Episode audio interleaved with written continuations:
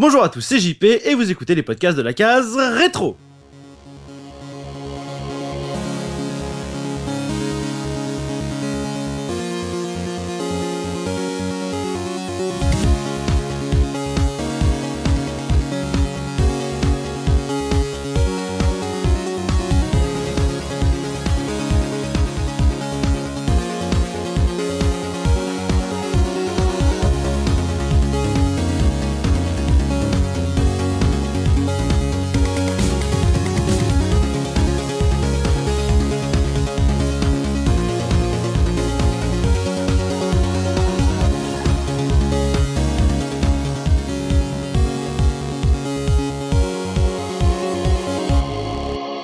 Bienvenue à tous dans ce nouveau numéro de votre podcast 100% rétro gaming concocté par la rédaction de la case rétro.fr et pour cette émission je suis accompagné du master Subikun. Comment ça va Subi Salut tout le monde, ça va nickel.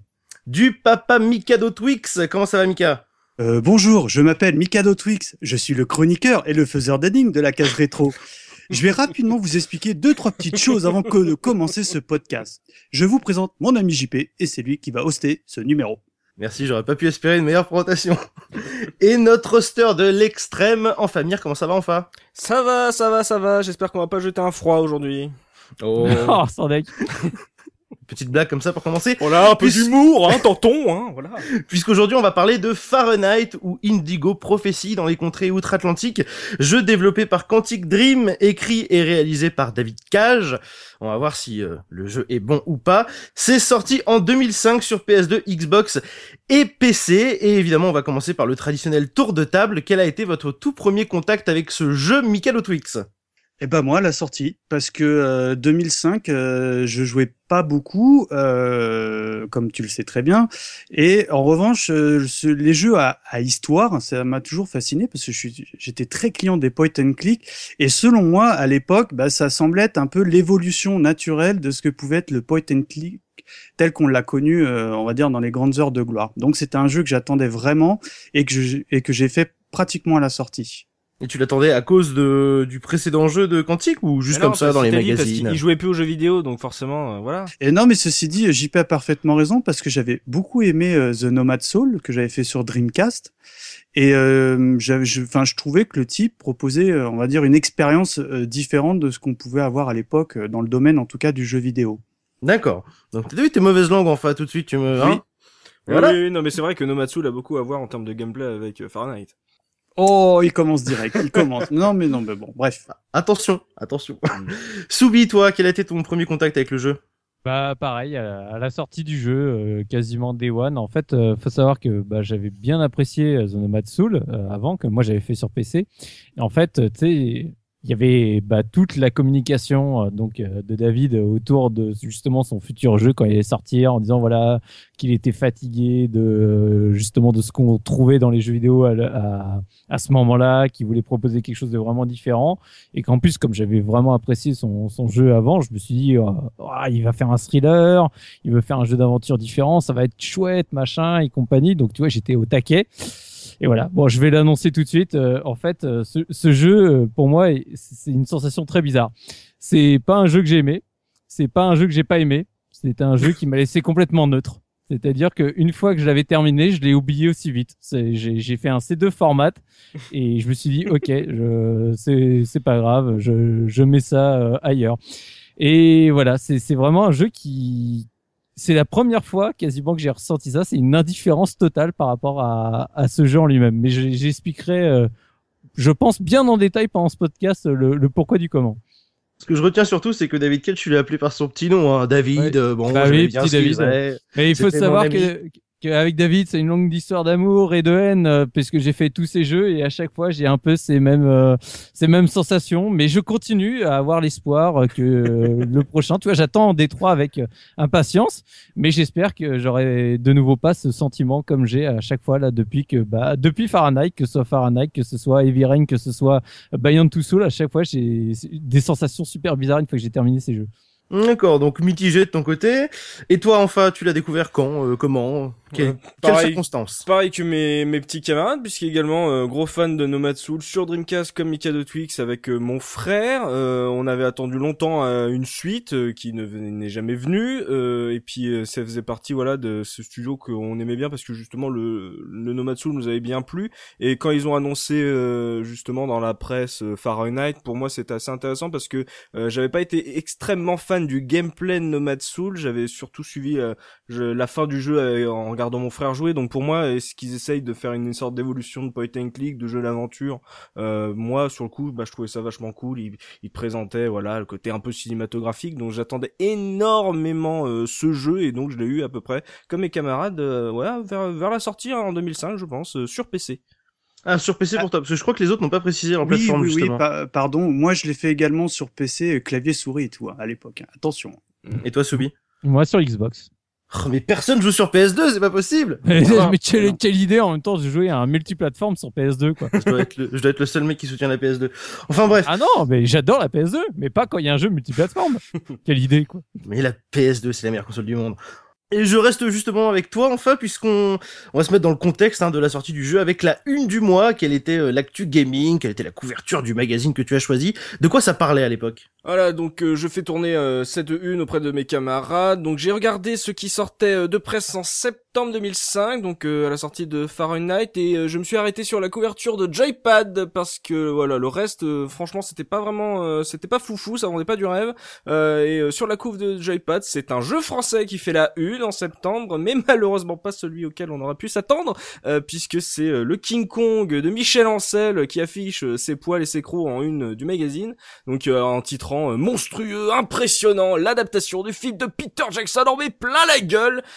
Bon Fahrenheit, il apparaît quand même hein, sur la couve, hein, il est sur la liste des jeux qui sont en test euh, ce mois-ci. Et Ouais, euh, en tout petit là. voilà en tout petit, genre on le place comme ça. euh, ils avaient certainement fait la couve euh, le mois d'avant ou ou peut-être pas. J'ai même pas pensé à vérifier s'il avait eu euh, une couve. Je, je ne crois même pas de ce que Mm. quand moi j'ai cherché pour la revue de presse, j'ai pas vu de couve euh, dédiée à Fahrenheit. Après, je l'ai peut-être loupé, mais en tout cas, j'en ai pas vu. Ce qui est dommage parce que en plus le- on en parlera, mais le poster de Fahrenheit euh, se prêtait pas mal à une couche, je trouve en plus. Euh, donc ce qui est à noter euh, sur euh, la sortie, c'est que Fahrenheit il sort dans une période qui est assez bouillonnante euh, dans le jeu vidéo puisque t'as la PSP qui fait ses débuts avec, comme on voit sur la couverture, 19 titres euh, en test. On parle aussi timidement de la Nintendo DS que le grand public s'est pas encore approprié, donc euh, c'était l'époque où les le JV n'en parlait pas énormément puisque bon c'était un truc gadget, on voyait pas trop euh, que ce que ça pourrait donner la DS quoi. C'était avant Nintendogs et Mario ça. Kart. La euh, Nintendo sort euh, après euh, Fahrenheit sort fin du 2005 donc c'était avant l'explosion de la DS donc pour l'instant Joypad euh, voilà pensez pas que ça va être un, le carton que, ça- que c'est devenu aujourd'hui Euh, donc euh, voilà on parlait de PSP euh, de Nintendo DS on commence également à parler de plus en plus de la PS3 et de la Xbox 360 qui sortira elle l'année- la même année hein, que, que Fahrenheit avec euh, donc ils en parlent avec un jeu autour duquel gravitent un peu toutes les attentes sur la next gen de l'époque un, un jeu que tout le monde attend comme le Messi Resident Evil 5 euh, et oui c'est tellement bon. Ah là là l'histoire leur a donné raison à ces gens-là. Voilà euh, alors que en plus un truc euh, voilà c'est pas vraiment dans le joypad mais j'ai regardé la une de joystick et j'ai trouvé ça très drôle puisque joystick eux ils faisaient leur une sur avec un seul euh, screenshot in game d'Oblivion euh, pour montrer que la next gen était déjà là et était sur PC donc ça, c'est très drôle, c'est de vanter le Resident Evil 5 sur un nom, alors que d'un côté, t'as les joysticks qui mettaient juste un screen de d'Oblivion. euh, PC euh, jeu avait fait pareil avec un screen de Doom 3. Je trouve ça beaucoup plus euh, impactant comme comme image. Euh, et pour finir sur cette une, messieurs, euh, on sent qu'on est également sur une fin de génération puisqu'on a un énorme encart euh, cahier import euh, qui nous parle de 20 pages d'actu et de tests import. Donc euh, 20 pages d'actu euh, dans le magazine, c'est signe que les sorties de septembre c'était pas folichon dans l'hexagone, donc il fallait il fallait euh, voilà il fallait meubler tu vois il fallait faire de la page hein, et euh, donc voilà une une de une une de fin de gen on te promet euh, les nouvelles consoles on te vend euh, tout ce que tu peux essayer de grappiller sur ta console et euh, voilà un jeu français en une mais pas Fahrenheit désolé David Cage c'était Michel Ancel qui a eu les faveurs de Joypass cette année là Il fallait tellement meubler d'ailleurs que en, en haut de la couverture, il y a quand même, à côté de la Xbox et de la DS, on a quand même la N-Gage. hein. Une console qui a eu un héritage euh, assez faramineux, on le sait tous. hein. il faut parler à tout le monde, hein, à toutes les cibles, hein, et puis bah voilà, vous vous avez la une, mais si euh, cher auditeur, si vous voulez la retrouver, elle est bien sûr sur le billet euh, de l'émission sur la case retro.fr. Et on reste avec toi encore, enfin, puisqu'on va parler du pitch, euh, l'histoire du jeu. Hein. Qu'est-ce qu'on nous vend comme jeu? Qu'est-ce qu'on nous dit derrière la boîte? Euh, Est-ce que ça nous vend le jeu? Est-ce qu'on a juste euh, des arguments marketing complètement fallacieux? Qu'est-ce que ça nous dit? Et eh ben voilà, je vais continuer à vous faire la lecture, les amis. On est bien, on est ensemble. Il fait chaud, il neige dehors, donc euh, avec euh, la, voilà ce pitch, là, euh, la quatrième de couve de Fahrenheit avec un formidable texte rouge sur fond blanc, ce que j'ai eu sur ma version PC. Donc avec ce, cette annonce, cette accroche énorme, le thriller paranormal qui révolutionne le jeu d'aventure. Donc Mika Twix en avait un peu parlé justement en disant que c'est un peu l'évolution des, des point and click qu'il aimait. Donc on nous on nous présente l'histoire, un nouveau meurtre est commis dans les toilettes d'un restaurant, l'assassin est un homme ordinaire, il ignore complètement l'identité de sa victime, mais ce n'est pas un cas isolé. Euh, dans tout New York, des gens sans antécédents judiciaires tuent le parfait inconnu, aucun lien n'existe entre eux, mais tous respectent le même rituel. Voilà, jeu à évolution multiple, incarnez les personnages clés et ayez une incidence réelle sur l'intrigue en vivant l'aventure sous différents angles simultanément. Découvrez la vérité Pourquoi ces meurtres? Que se cache-t-il derrière tout cela? Une réalisation digne des plus grands films point d'exclamation, plus qu'un jeu vidéo, une œuvre à part entière dont vous êtes les acteurs. Donc voilà, sur sa quatrième de couvre, Quantic Dream, il veut euh, révolutionner euh, le jeu d'aventure, et euh, moi ça m'a, je vous le dis, hein, moi ça m'avait convaincu déjà. Ah, day one hein, pour moi. Voilà, c'est Day one. C'est une grosse promesse, c'est une énorme promesse le, côté, tu vas avoir une aventure où l'histoire aura une incidence sur ce que tu fais. Ça plus la jaquette, enfin voilà le, poster principal qui est ultra classe. Ah oui. et toutes les previews qu'il y avait eu avant, c'est normal qu'on l'ait tous eu parce qu'on était hyper hypé en 2005. Hein. Ah, ils le vendent vachement bien. Et puis, vous, vous irez voir vous-même, euh, cher poditeur, la couverture du jeu. La couverture, comme tu le dis, elle est quand même ultra stylée. Moi, quand j'avais vu la couverture du jeu, je me suis dit, ça a l'air trop bien.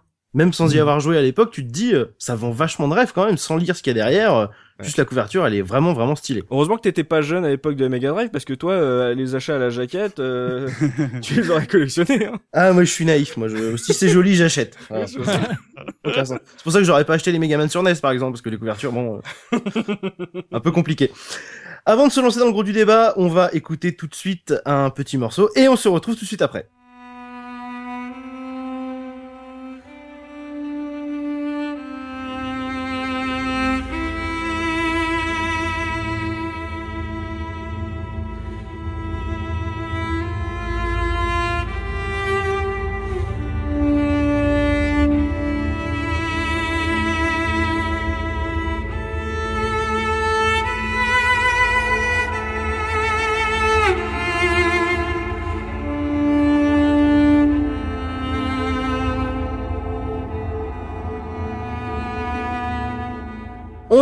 L'arrière de la boîte, on a pu voir qu'on nous vendait un thriller paranormal avec une réalisation exceptionnelle.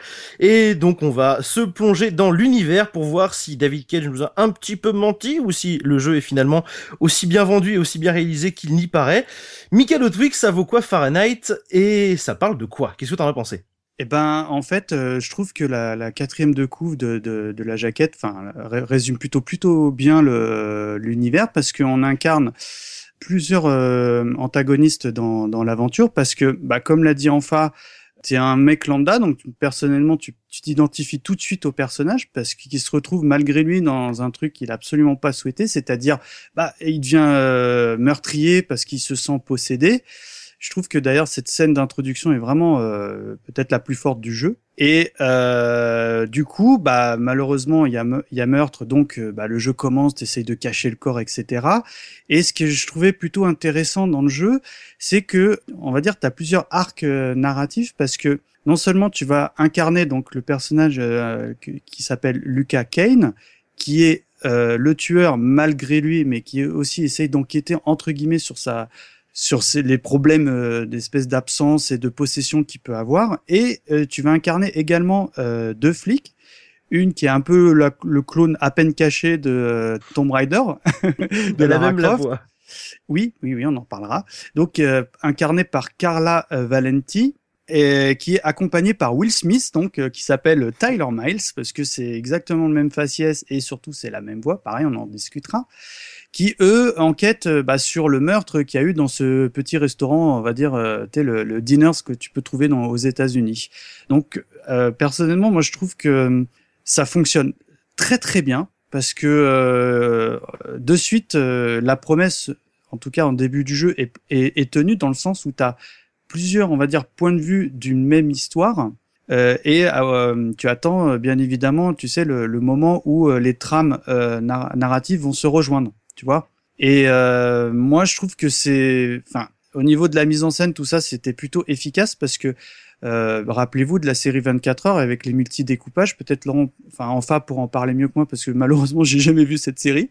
Mais euh, je sais qu'elle était réputée parce que bah, tu avais plusieurs euh, points de vue sur une même, enfin tu avais plusieurs images sur le, sur ton écran. Donc tu avais une nouvelle manière de raconter les histoires, en tout cas aussi en série. Et je trouve que dans ce jeu-là, ça fonctionne bien parce que euh, bah il y a un moment, par exemple, pour en revenir à cette scène du restaurant où euh, Lucas euh, fait tout pour cacher le corps, et ben en même temps sur un autre écran, dirons-nous, tu vas avoir le flic qui va aller aux toilettes naturellement, et euh, bah t'as une sorte de timer qui se met en place pour que tu puisses nettoyer le sang que t'as laissé au sol, cacher le corps, et, euh, euh, et pendant ce temps-là, tu vois le flic arriver. Et ça, je trouve que c'était extrêmement efficace, en tout cas en 2005. D'autant que c'est relativement étonnant, parce qu'on a quand même beaucoup d'interactions euh, avec euh, avec le décor, comme tu dis, laver le sang, se laver les mains, euh, essayer d'observer tout ça. C'est ça peut paraître étonnant à l'époque où il n'y avait pas forcément des interactions de folie avec euh, avec un jeu, et là on peut interagir avec beaucoup de Bah, choses de l'environnement. Après, comme je te dis, moi je viens de la, la génération point and click euh, classique. Euh, à l'époque, ça m'avait pas interpellé parce que j'avais vraiment le sentiment de jouer à ce genre-là entre guillemets, mais à la manette, tu vois. Hein. Donc, euh, il y avait entre temps, il y avait eu les Grim Fandango qui nous avaient un petit peu bercé dans ce genre-là, parce que Grim Fandango, moi, je l'ai vraiment vécu comme un point and click, Mm. et, euh, et Fahrenheit également. Non mais Mais en- euh, Mika de Twix il a tout résumé, c'est qu'en fait tout euh, Fahrenheit se résume à cette scène du restaurant en fait, c'est que toute l'histoire après euh, devient en fait une promesse de ce qu'on t'annonce euh, dans le restaurant, dire euh, le fait que tu vois dès le début que tu tu tues quelqu'un donc tu es un meurtrier, on te fait jouer un meurtrier donc ce qui est déjà assez original mais de base avec la mise en scène, tu sais que tu n'es pas vraiment le meurtrier puisque t'as un flash en même temps que tu tues euh, ce pauvre gars qui est en train de pisser et se laver les mains. Euh, t'as un flash d'un mec euh, en toge qui fait exactement les mêmes gestes que toi, donc de base tu sais que t'es pas vraiment le meurtrier, tu sais pas trop, te- tu comprends que t'es pas fou. Euh, tu, tu sais que t'as été possédé quelque part et donc toute la promesse c'est euh, genre mais pourquoi j'ai été possédé? Et en même temps les flics essayent de faire une on va dire une enquête traditionnelle. Donc tout le début du jeu est hyper traditionnel en te promettant quelque chose de fantastique et tout le reste du jeu toute la carotte c'est de savoir qu'est-ce qui s'est passé finalement dans ces toilettes pourquoi j'ai fait ça etc donc c'est la scène la plus marquante, c'est la scène d'intro, c'est là- c'est là-dessus que a été vendu le jeu en plus parce que je me rappelle des previews, on te parlait vraiment de cette scène en disant vous pouvez faire ça et tout, mais si vous ne faites pas ça, et bah il va se passer comme ça. Donc on te promettait en fait tout ce qui est euh, cette narration euh, à, à multiples embranchements entre guillemets puisque c'est plutôt le- un truc élastique. Donc s'il y avait pas vraiment d'embranchement, mais en gros on te T'avais, on- t'avais l'illusion en tout cas à l'époque. oui oui moi, oui, moi, j'avais été euh, complètement euh, bah, sous, sous, sous euh, le charme du truc parce que j'avais le sentiment que tu pouvais, euh, euh, entre guillemets, c'était tout- tous les choix que tu pouvais avoir avaient une Mhm. répercussion directe sur le, le, on va dire, la suite de l'histoire. Mais c'est, en fait, c'est le taxidermiste d'Heavy Rain, hein, le, le meurtre justement de, dans, dans le restaurant. C'est qu'en gros, c'est la séquence qui était vraiment forte, qui a été présentée, où tu dis, waouh, ça va être génial, etc. Et sincèrement, euh, bah, une fois que tu l'as passé, bah, bah, le reste du jeu, bah, c'est pas attente du quoi. ouais, c'est, c'est pas du tout à la hauteur de cette première séquence, quoi. La- moi, la première séquence, je cache pas, j'étais justement, bah, j'avais eu toute la hype, etc. Je commence à jouer, je me dis, ah, c'est quand même bien chouette et compagnie. Et bah, une fois que t'es sorti du resto, que tu t'es barré en taxi, en métro, en ce que tu veux, et bah, derrière, ça retombe tout de suite, quoi. Enfin, moi, je. Ah, je suis pas d'accord, moi. hein. C'est bon, il y a- c'est vrai que bon, il y a un moment l'histoire un peu elle s'effondre, mais euh, on va dire la Ouais, c'est première la première moitié du jeu, c'est vrai que malheureusement le, le temps fort du jeu est au tout début du jeu. C'est vraiment là, c'est on est dans le très très haut du, du, du panier au niveau ambiance, tu vois. Après, c'est vrai que ça s'essouffle un petit peu, euh, mais euh, on va dire quand quand t'es dans la trame de, on va dire d'une enquête euh, euh, cla- cla- dite classique, tu sais, où on rentre pas dans le mysticisme. Moi, je trouve, moi, j'étais vraiment séduit. Et encore Mhm. aujourd'hui, quand j'y ai rejoué, je trouve que ça, ça marche plutôt bien.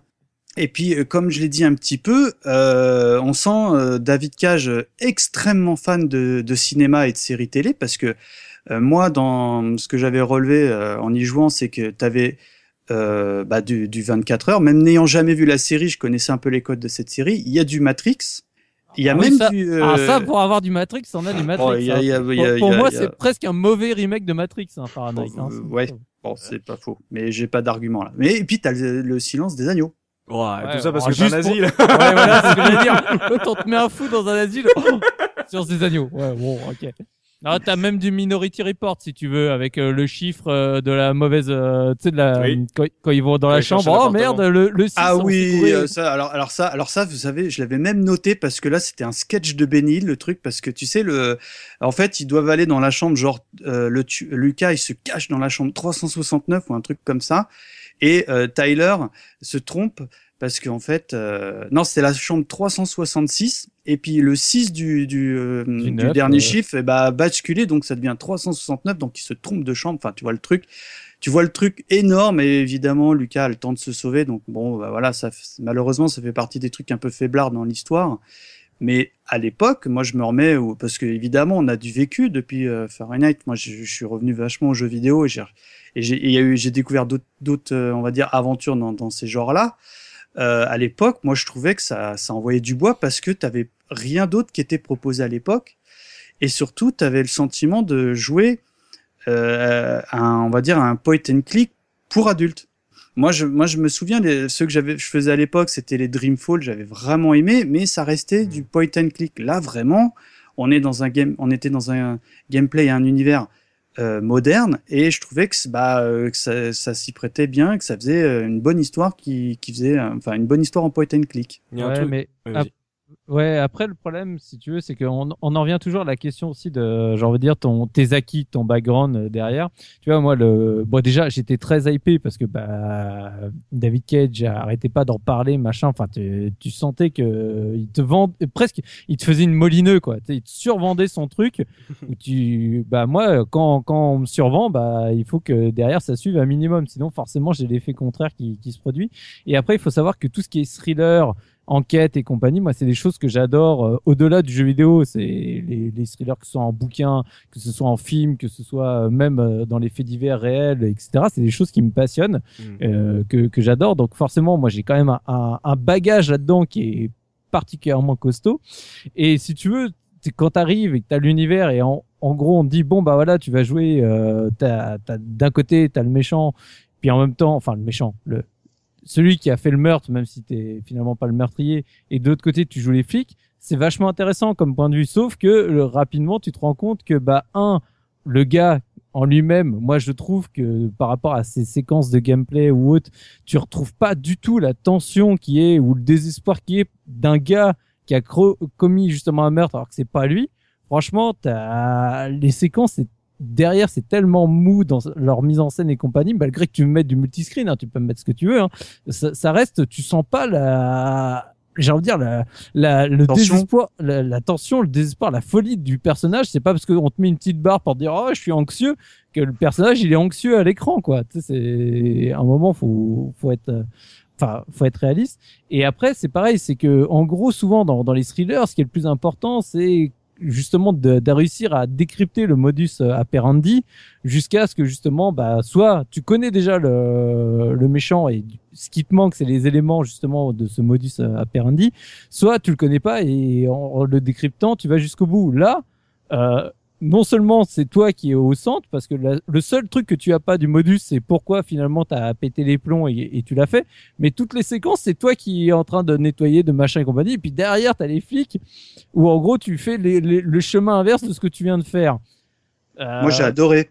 eh J'ai ben, adoré parce que je trouve, euh, au contraire, étant donné que euh, l'écriture du, du personnage de Lucas, tu comprends absolument pas, enfin, qui, qui ne comprend pas ce qui lui est arrivé, bah, je trouve pour le joueur, dans le cadre du jeu vidéo, bah, ça participe à l'implication du joueur parce que il est, euh, il est, t'es dans le même cas que que, bah, que le mais personnage que t'incarnes, donc tu Ouais, comprends mais- pas. Co- co- euh, comment tu comment tu t'immerges avec la personne si tu joues les deux rôles c'est-à-dire que Mm. dans un cas donc tu es immergé avec le héros tu essayes de tout faire pour le sauver et le coup d'après tu es immergé avec un autre personnage où tu fais tout pour le finalement coincer, pour, ouais. pour le coincer ah, moi je- vrai, ouais. moi du coup je m'immerge pas Je au contraire bah du coup je reste complètement distant des des trois personnages parce que on me demande de jouer deux rôles qui sont complètement à l'extrême opposé l'un de l'autre, quoi. Tu sais, ce serait, en gros, la, nénette euh, flic, par exemple, enfin les deux flics, seraient rendus compte rapidement qu'il y a un problème et finalement font tout pour euh, pour aider le, gars. Au moins, tu vois, je, je suis une logique, euh, mais moi, en tant que joueur, je, y a un moment quand je suis dans une immersion, je peux pas faire deux rôles qui sont à l'extrême opposé de de ce genre de choses et c'est un défaut que je retrouve bien évidemment dans Heavy Rain pour ceux qui connaissent et qui connaissent la fin pour moi c'est un vrai défaut narratif. Je peux pas faire des choses où quand je suis immergé avec enfin en immersion avec un personnage et que finalement on me fait ah, ah, ah bah tu vas faire exactement l'inverse bah moi je sors de cette immersion. C'est le gros problème de Fahrenheit en fait comme le dit Soubi c'est que euh, d'un côté tu joues euh, le héros euh, meurtrier euh, malgré lui et donc tu vas essayer de on va dire de camoufler tes tes traces pour essayer de justement faire ta propre enquête pour trouver le vrai meurtrier en même temps tu joues les flics euh, qui doivent trouver le meurtrier mais ils te mettent dans des situations euh, t'as la situation du portrait robot où tu dois faire le portrait robot du meurtrier ce qui était très sympa en demande oui voilà l'idée est cool mais en gros t'es là à te demander est-ce qu'il faut que je donne la véritable on va dire le faciès de mon héros ou pas? Est-ce que je dois me mentir ou pas? Donc en fait euh, t'es en train de te dire euh, qu'est-ce que tu t'es en train de demander aux joueurs euh, enfin au jeu qu'est-ce que tu veux que je fasse en fait? Je comprends pas. Est-ce que je dois sauver euh, Lucas Kane? Est-ce que je dois aider Carla à arrêter euh, Lucas Kane. Et en plus c'est même c'est même pas une fausse question que tu te poses puisque il y a pas de, de choix là-dedans puisque euh, t'as beaucoup t'auras beaucoup de game over si tu fais pas vraiment euh, ce qui va amener à la suite. Donc euh, c'est c'est pas c'est pas à toi de décider euh, si tu veux que Lucas euh, se fasse arrêter ou si ou si tu veux que qu'il échappe au, au, policier. Donc euh, on te met devant des dilemmes qui n'ont aucun sens et qui n'ont aucun intérêt. Et en gros ça te frustre plus qu'autre chose parce que tu comprends pas pourquoi on te demande de faire ça parce que c'est pas logique de tu tu joues pas le chat et la souris en même temps quoi. Tu, tu penses que le jeu aurait été plus intéressant par exemple si le tueur avait été vraiment un tueur et que on aurait eu un conflit d'intérêts qui aurait pu être bénéfique entre la police et le tueur. Je pense que ça aurait été plus intéressant si dans la scène d'intro, on n'avait pas vu que c'était euh, pas Lucas euh, le tueur Mmh. et qu'on nous aurait amené à réfléchir à est-ce que Lucas est vraiment le tueur ou est-ce que euh, son intuition est juste? À partir du moment où le jeu commence, où tu Ah, sais en tant que joueur, tu aurais douté alors. oui, c'est parce ça que, bah, Ah, parce oui, qu'en oui, fait, oui. il a des, il a des visions tout au long du du, du jeu, tout au long de l'histoire. Euh, il a, il voit un peu dans le futur également, donc euh, tu sais qu'il a des capacités spéciales. En plus, ça va très, au bout d'un moment, ça commence à aller très vite, euh, et même lui a du mal à expliquer. Il fait oui, bah, je suis vachement plus fort qu'avant. T'as vu euh, euh, bah, Merci, c'est super. Et et en gros, euh, t'as Eh, même je- plus je- aucun je- doute sur euh, sa folie. En je fait. fais du DBZ t'as vu je suis trop bien là Il y a, y a pas de doute sur la folie. Tu, tu peux pas avoir de doute sur Lucas. Donc forcément, si t'as pas de doute sur Lucas, pourquoi tu veux aider Carla à l'arrêter? C'est ça C'est n'a aucun sens. Et puis en plus, t'as pas le choix. Parce que Oui, si, tu- comme tu le dis, si tu euh, fais pas le, on va dire, quand t'es dans la partie euh, Carla ou euh, Tyler, si tu fais pas ce que le jeu attend de toi, t'as game over. Et on en revient toujours à- aux promesses de jouer comme vous avez envie, euh, la liberté totale et compagnie. Bah, moi, justement, j'arrive à ce genre de conflit parce que, bah, du coup, la liberté que j'aurais aimé donner finalement par rapport à ce conflit que moi j'avais, bah, je pouvais pas.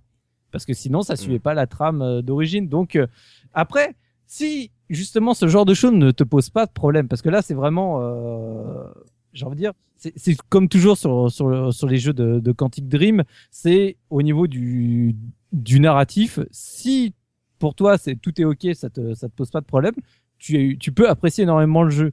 Moi, dès le départ, ça, ça me pose un blocage. Et comme quasiment tout est joué sur le fait que bah voilà, ça va être une histoire prenante, machin et compagnie, et que là, moi, j'ai un point de blocage avant même de commencer. Bah c'est compliqué. Tout bête. Tu continues un peu plus loin. T'as le frère qui rappelle. Ils se sont pas vus depuis dix ans. Oh salut frérot. Bon bah je Prêtre, hein, retrouve. le frère, hein, normal. Oui, déjà le frère prêtre, tu le retrouves en plein milieu d'un d'un tu sais de de Central Park enfin tu sais d'un d'un parc quoi. Et en gros c'est oh frérot faut que je te fasse une confidence tu sais il y a tout le monde autour hein. tu sais faut que je te fasse une confidence chez quelqu'un. Oh c'est pas bien frérot mais pourquoi t'as fait ça? Ben je sais pas je crois que j'ai pété les plombs non mais les gars vous êtes en plein milieu d'un truc il y a tout le monde qui vous entend. Puis euh, en gros la conclusion c'est oh frère bon je sais que t'y crois pas mais tiens prends une croix ça va t'aider. Non mais je suis désolé Ouais, mais, mais moi alors, moi, si cette peux- séquence, mais je, je me suis dit, what? Non, mais qu'est-ce que c'est que ce truc? Mais là, ça va pas, quoi. Et puis quand t'enchaînes deux, euh, quelques minutes plus tard, la séquence où en gros, euh, t'as le, t'as le gamin qui se noie, euh, et oh, bah comme par hasard, t'as le flic que t'as croisé juste avant, il passe pile à ce moment-là, qu'est-ce que tu fais et tout Mais c'est... c'est des- petite ville, New York. Bah oui, mais c'est des vieux. Franchement, c'est c'est des vieux choix, quoi. Enfin, tu- pourquoi? On je- est dans je le je trouve que- hein, je reconnais je trouve- qu'on est dans le cliché. hein, Je trouve que c'est une vraie paresse, quoi. Pour un truc où il te vend, justement, on va te faire euh, un univers qui est génial, tu vas être libre et compagnie. Pour moi, au niveau du scénar, de, de la, enfin, de, de, des séquences et compagnie, il y a une vraie paresse euh, narrative et, enfin, voilà. Et donc, euh, quand on me vend le jeu là-dessus et que je vois ça, je me dis non mais attendez, là, on s'est moqué de moi là. Ah, si Juste, attends, rebondir- avant de te Enfin, te enfin. donner la parole, Mika, parce que c'est vraiment le point du, de l'incohérence. C'est juste un truc qui m'a noté et comme ça je le place. C'est euh, par exemple c'est le lendemain euh, du meurtre. Euh, donc tu te réveilles dans ton lit, euh, donc en fait euh, au départ il fait ah c'était qu'un rêve et en fait bah non tes draps sont pleins de sang, non ah non c'était pas un rêve, donc là t'es en totale dépression et là le premier truc que dit Lucas c'est il faut que j'aille travailler. eh ouais. mais Mais- exactement. Mais, pourquoi? Barre-toi, fuis, fais quelque chose, mais va Et pas Sa- sa- son je ex suis con- petite amie, elle vient puis il la saute. enfin bon. Ah, il joue de la obligé, ça. guitare, il joue de Ah la oui, il très joue, belle ouais, guitare ouais. avant, hein. Bien- Mais la- je suis complètement est- d'accord avec Enfa quand je disais que tu retrouves pas cette tension. Mhm. Ouais, c'est justement le dès le lendemain matin où tu te lèves, tu sais, c'est en mode bon bah il faut que je fasse remonter ma barre. Si je, en gros, si j'allais me laver, si j'allais pisser un coup, non mais je, je veux dire, t'es pas, c'est pas du tout la tension de quelqu'un qui a tué quelqu'un et qui est innocent et qui sait qu'il est innocent et que tout le monde va le rechercher. Enfin, je, veux dire, les seuls trucs qui te mettent de la tension, c'est quand tu allumes la télé et que tu vois, oh bah il y a des news. C'est presque le seul moment où tu commences à sentir un peu de stress, quoi. Et puis bon bah t'as le flic qui débarque, oh il y a les voisins, ils vous ont entendu un peu crier, euh, du coup je viens voir ce qui se passe. Ouais, enfin en même temps des voisins qui font du bruit, si tu commences à envoyer les flics au moindre truc. Euh, Enfin, Ah, Alors moi, messieurs, si je peux rebondir, parce que dire. en toute objectivité, vos arguments sont imparables parce que j'y ai joué à l'époque et j'y ai rejoué euh, là parce qu'il y a une ressortie hein, et donc j'y ai rejoué récemment sur PC et euh, dans les faits, euh, bah, je peux absolument rien dire parce que euh, les faiblesses scénaristiques sont vraiment, bah, ça se voit. Sauf que à l'époque, le fait que que, que comment dire, euh, bah, David Cage proposait euh, ce genre d'expérience, peut-être enfin moi j'ai été euh, complètement euh, subjugué par le truc euh, à tel point que je que toutes les sbroufs que vous décrivez sur le scénario et l'univers du jeu, j'ai rien vu du tout. On va dire jusqu'à la grosse première partie du jeu parce que ouais, parce que euh, dès qu'on te parle de Maya, là t'as commencé à te dire qu'il y avait vraiment. ah, là j'ai dit ça sent le cliché, ça sent le truc puant là. Parce que pour faire simple, euh, on est Bonne dans, on est, ouais, on est comment dire, on est dans le, dans le, un, un épisode de Colombo. Tiens, très bien. Pourquoi? Parce qu'il y a l'enquête, on l'a décrit, il y a Lucas qui comprend pas trop ce qu'il fait, mais on a, on n'est pas encore rentré dans le, on est dans, on va dire, on est dans le mysticisme, mais, mais pondéré qui, à mon, à mon niveau, reste compréhensible parce qu'on, tu sais, on a les, les croix au sol, tu sais, les bougies dans ses visions et tout, donc on sait qu'on est dans un truc, on va dire, euh, mystique, mais ça reste euh, crédible, avec les guillemets qui vont bien. Après, euh, bah justement, le frère de Lucas, le curé, lui dit bah, "Écoute, je te conseille d'aller voir une copine à moi, euh, la vieille Martha ou je sais plus comment elle s'appelle, Agatha. Agatha, pardon."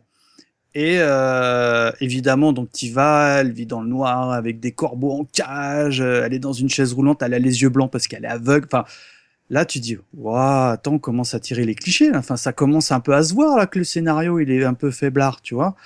Et euh, donc, euh, bah, malheureusement, son seul moyen de communication, bah, c'est la voix et le toucher parce qu'elle a plus la vue. Et euh, Alors elle touche Lucas et puis bon, euh, là ça part totalement en vrille. Hein. ah ouais, elle lui explique, enfin, il lui explique que bah qu'il s'est fait des espèces d'entailles dans les bras. Donc d'ailleurs, Lu- Lucas il cicatrise pas parce qu'au bout de trois mois, même à la fin, il a toujours ses bandages. Mais enfin bon, c'est un détail. Et euh, Ça, et vois, là, c'est pas dérangeant ça. Ça, ah moi c'est si, bon. moi ça me dérange, tu vois. Enfin bah, tu vois, euh, euh, Ryo Azuki il a gardé son pansement pendant euh, 10 ans. Hein. ouais. Tout est dans les détails. Ah, ici. Et euh, donc, elle lui touche le- les bras, puis elle, elle s'aperçoit qu'en fait, qu'il s'est tailladé des, euh, serpents à, à deux têtes, enfin, euh, enfin qui sont, euh, y a, qui ont- qui a pas de queue, qui a une tête et une tête à la queue. Et elle lui dit ah, euh, je peux pas vous en dire plus. euh, non, non, allez-vous-en. Mais euh, excusez-moi, madame, euh, j'aimerais bien comprendre ce qui m'arrive. Euh, Non, non, mais allez-vous-en. Bon, et puis revenez demain, je vous expliquerai tout. Reviens Et- demain une fois que je suis mort. Oui, évidemment, il revient le lendemain, elle se fait euh, copieusement assassiner. Enfin, là, tu dis, ok, c'est bon. Bon, ok, pourquoi pas. Sauf que, euh, le, on va dire l'arc scénaristique. Je suis désolé, on spoil un tout petit peu, mais on, a- se, se rejoint à ce moment-là entre l'enquête policière et euh, le meurtre de Lucas. Et là, on part dans du nawak parce que on part dans, dans du Matrix total où euh, pour t'échapper, tu fais des doubles saltos, des machins. Matrix, je sais pas quoi dire autre, autrement. Au-delà de la mise en scène, c'est t'as l'oracle, t'as la prophétie. Mm. Euh, Ah oui, d'ailleurs- d'ailleurs, IA, euh, ah, non mais euh, les gars, euh, vous avez vous avez craqué votre slip quoi. D'ailleurs, d'ailleurs, il s'appelle. je dis que c'est un vieux plagiat, c'est- vraiment c'est Et- flippant. Le Et- combat à un moment contre l'oracle où il te sort le bâton, le machin ou autre, tu fais j'ai euh, déjà vu ça, hein, c'est bon, vous avez pas besoin de la refaire. hein. Surtout Non, que ma- le cinéma, ça avait plus d'allure quoi. Bah voilà, le problème c'est que tu sens que le gars il a, il a, il a surkiffé Matrix. Et il s'est dit, je veux placer du Matrix dans, dans mon histoire. euh, on va trouver une, euh, je sais pas. va- euh, non mais chef, euh, c'est un peu passé de mode. Je M'en fous mais bon. Et, et malheureusement, à partir de ce moment-là, je trouve quand, de mon point de vue, quand, quand vraiment Agatha décède, là l'histoire elle s'effondre mais totalement. Et m- même à l'époque, j'avais pourtant j'avais vraiment été porté par l'aventure que proposait Cage et là même à l'époque ça m'avait vraiment vraiment déçu. Alors aujourd'hui c'est plus possible. hein. Il y, a une grosse, Malheureusement. il y a une grosse cassure à ce moment-là. C'est exactement le moment où tu le dis. euh, Tu sors de, de chez Agatha, tu te fais braquer, et là Ah c'est ouais. YOLO pendant 4 heures. Enfin pendant ouais, 3 non. heures quoi. Mm, Totalement. Malheureusement malheureusement. Mais il y avait C'est-à-dire qu'à ce niveau-là, il y a rien qui. Qui- Qu'est-ce qui vous a poussé à finir le jeu? Il y a l'écriture, le Euh, jeu d'acteur, Mais quelque euh, parce que c'est pas compliqué à finir, c'est c'est la- la- l'avantage des de la méthode euh, Quantic Dream ou Telltale, c'est que c'est des jeux qui sont pas compliqués à terminer, donc forcément ça te donne pas d'investissement. Mais On on va y venir pour le gameplay, Oui, mais oui, je oui. veux dire, il y a bien eu un quelconque investissement émotionnel peut-être dans l'histoire. Ah, moi, c'était la on te fait une carotte, t'as envie de savoir ce, ce qui se passe à la fin, quoi. Pourquoi j'ai les pouvoirs de Dragon Ball d'un coup? Il y a, c'est- En fait, voilà, il y a un problème déjà de rythme. Le rythme, il y a un- vraiment un gros problème parce que justement, en plus, euh, on en a pas, pas vraiment parlé, mais euh, tu passes pas mal de temps dans l'intimité de tous les personnages principaux, dans leur appartement, etc. Tu prends beaucoup de douches, euh, voilà, tu regardes dans les frigos, etc. Donc il y a, y a, y a, y a ce côté où besoin, où on te, te force à te poser, tu vois, à te poser chez eux et euh, et t'as l'impression que tu peux avoir du temps et tout et que l'enquête va durer longtemps et c'est un truc que tu ne ressens absolument pas quand tu joues au jeu qui a un rythme en gros trop pressé euh, qui ne se ressent absolument pas au début. On a parlé des incohérences, le côté ah faut que j'aille euh, faire, faut que j'aille bosser et tout. où Tu dis mais non là il y a urgence. Alors qu'au bout d'un moment Eh, ça Tyler, va t'es toujours beaucoup pas trop vite. qu'est-ce que tu glandes? T'es encore au plumard? Ah, Tyler ne douche. sert à rien. Il ne Si, sert sert à à rien. faire des, il sert à faire des entrées stylées sur de la musique funky. Voilà, voilà, on, on C'est est son seul rôle. les- les Et- il le- il ne sert à rien. à faire du basketball sous la neige, quoi. Et, euh, et malheureusement, euh, à un moment, bon, pour pas dévoiler pour les gens qui voudront faire le jeu, il y a, il y a, on va dire, euh, l'inspectrice et euh, Lucas se, se, se rapprochent. Et là, c'est, oh, c'est, on part dans du n'importe quoi et tout. Enfin, c'est en deux coups de cuillère à peau, il arrive vraiment à, à la rallier à sa, à sa cause. Et euh, tu sens que, enfin, c'est, c'est, tu sais, tu l'attends ce moment, tu sais, le moment où vraiment il y aura, il y aura rencontre et confrontation entre Carla, parce que je trouve que malgré tout, les personnages, euh, ils ont, ils ont quand même du charisme, je, de mon point de Mhm, vue, je ouais. trouve. Les personnages Et, sont euh, très attachants. Hein. Ah oui, oui, à tous même, hein, tous. Hein. Bon, euh, me- même le, on va dire le chef cliché, et tout ça, tous ils sont, ils sont, je trouve qu'ils sont attachants. C'est vraiment le terme. Malheureusement, le moment où euh, Lucas et, et Carla se rapprochent, ouah, c'est la désillusion. C'est, c'est tellement nul, quoi. Aucune C'est, euh, préparation. Ouais, c'est brut de décoffrage quoi. Et je vais pas, j'aimerais bien en parler, mais bon, ça serait vraiment spoiler le jeu. Mais euh, c'est euh, pour le pour le coup, là le flanc euh, me concernant, il est vraiment tombé euh, à ce moment-là. En tout cas, quand j'y avais joué à l'époque. Soufflé, tu veux dire, parce qu'un flanc en général, pas, quoi. On c'est- c'est- Cooking Mama. C'est- Voilà, le soufflet est retombé, on va dire plutôt. Et euh, malheureusement, euh, c'est c'est c'est dommage. Et puis le truc là où malheureusement j'ai vu qu'il y avait euh, là où j'ai vu l'esbrouf, c'est que le jeu euh, te propose trois fins différentes que je n'évoquerai pas. Il y en a une qui est vraiment formidable, perso, c'est celle euh, bah, de l'oracle que j'adore. Bref, sauf que euh, tout ce que tu as pu faire durant tout le jeu, tous les choix que tu as fait, les QTE que tu as réussi ou pas, enfin bref, on en parlera dans le gameplay, qui ont une qui en tout cas donné l'illusion d'avoir une incidence directe dans le scénario, dans l'arc scénaristique, et ben en fait, tu t'aperçois qu'à un moment T du jeu, si tu fais une save on va dire au dernier chapitre pour faire simple, et ben euh, tu finis le jeu, OK, t'as la fin A, on va dire, enfin une, tu relances le ta save à ce moment-là, tu fais quelque chose d'un petit peu un- d'un petit peu différent, bah t'as la deuxième fin et pareil pour la troisième fin. Et là tu te dis mais en fait euh, ils m'ont carrément biaisé, quoi. C'est complètement bidon. Je, si, si, le jeu, ça se trouve, je, je le laissais Ah. couler jusqu'à la fin et j'aurais eu une fin quand même. Il y, en a une autre, par contre, de mémoire, c'est quand justement tu as le choix de livrer l'enfant ou pas. Ça... Ah oui, ah, j'ai j'ai jamais vu là, celle-ci. beaucoup, là, c'est beaucoup plus tôt. Là, Il y a beaucoup d'autres fins. Oui, oui. C'est tout ce qu'on appelle le game over. Ah, Où, non, euh, mais c'est et les le 2 dessin, les ça. 2 milliards de et c'est ainsi que mon histoire se termine. Ouais. Et là t'es ah oui, oui, son histoire se Et je ne- termine. euh, Et je ne bien. saurais jamais si Et pourquoi je ne saurais jamais. Non mais même Tyler a des fins comme ça et en fait il y a plein de des game over où ils te font où en fait t'as plus de mise en scène, euh, plus de variété que sur les trois fins que vient de dire Mikado Twix. Et ouais voilà c'est mais en fait euh, ça c'est vraiment euh, il l'a enfin il l'a pas enfin il a pas eu à l'avouer mais il l'a revendiqué comme ça David Cage. C'est que c'est ça ce qu'il appelle la narration élastique où en gros euh, le début et la fin seront toujours forcément entre guillemets la même.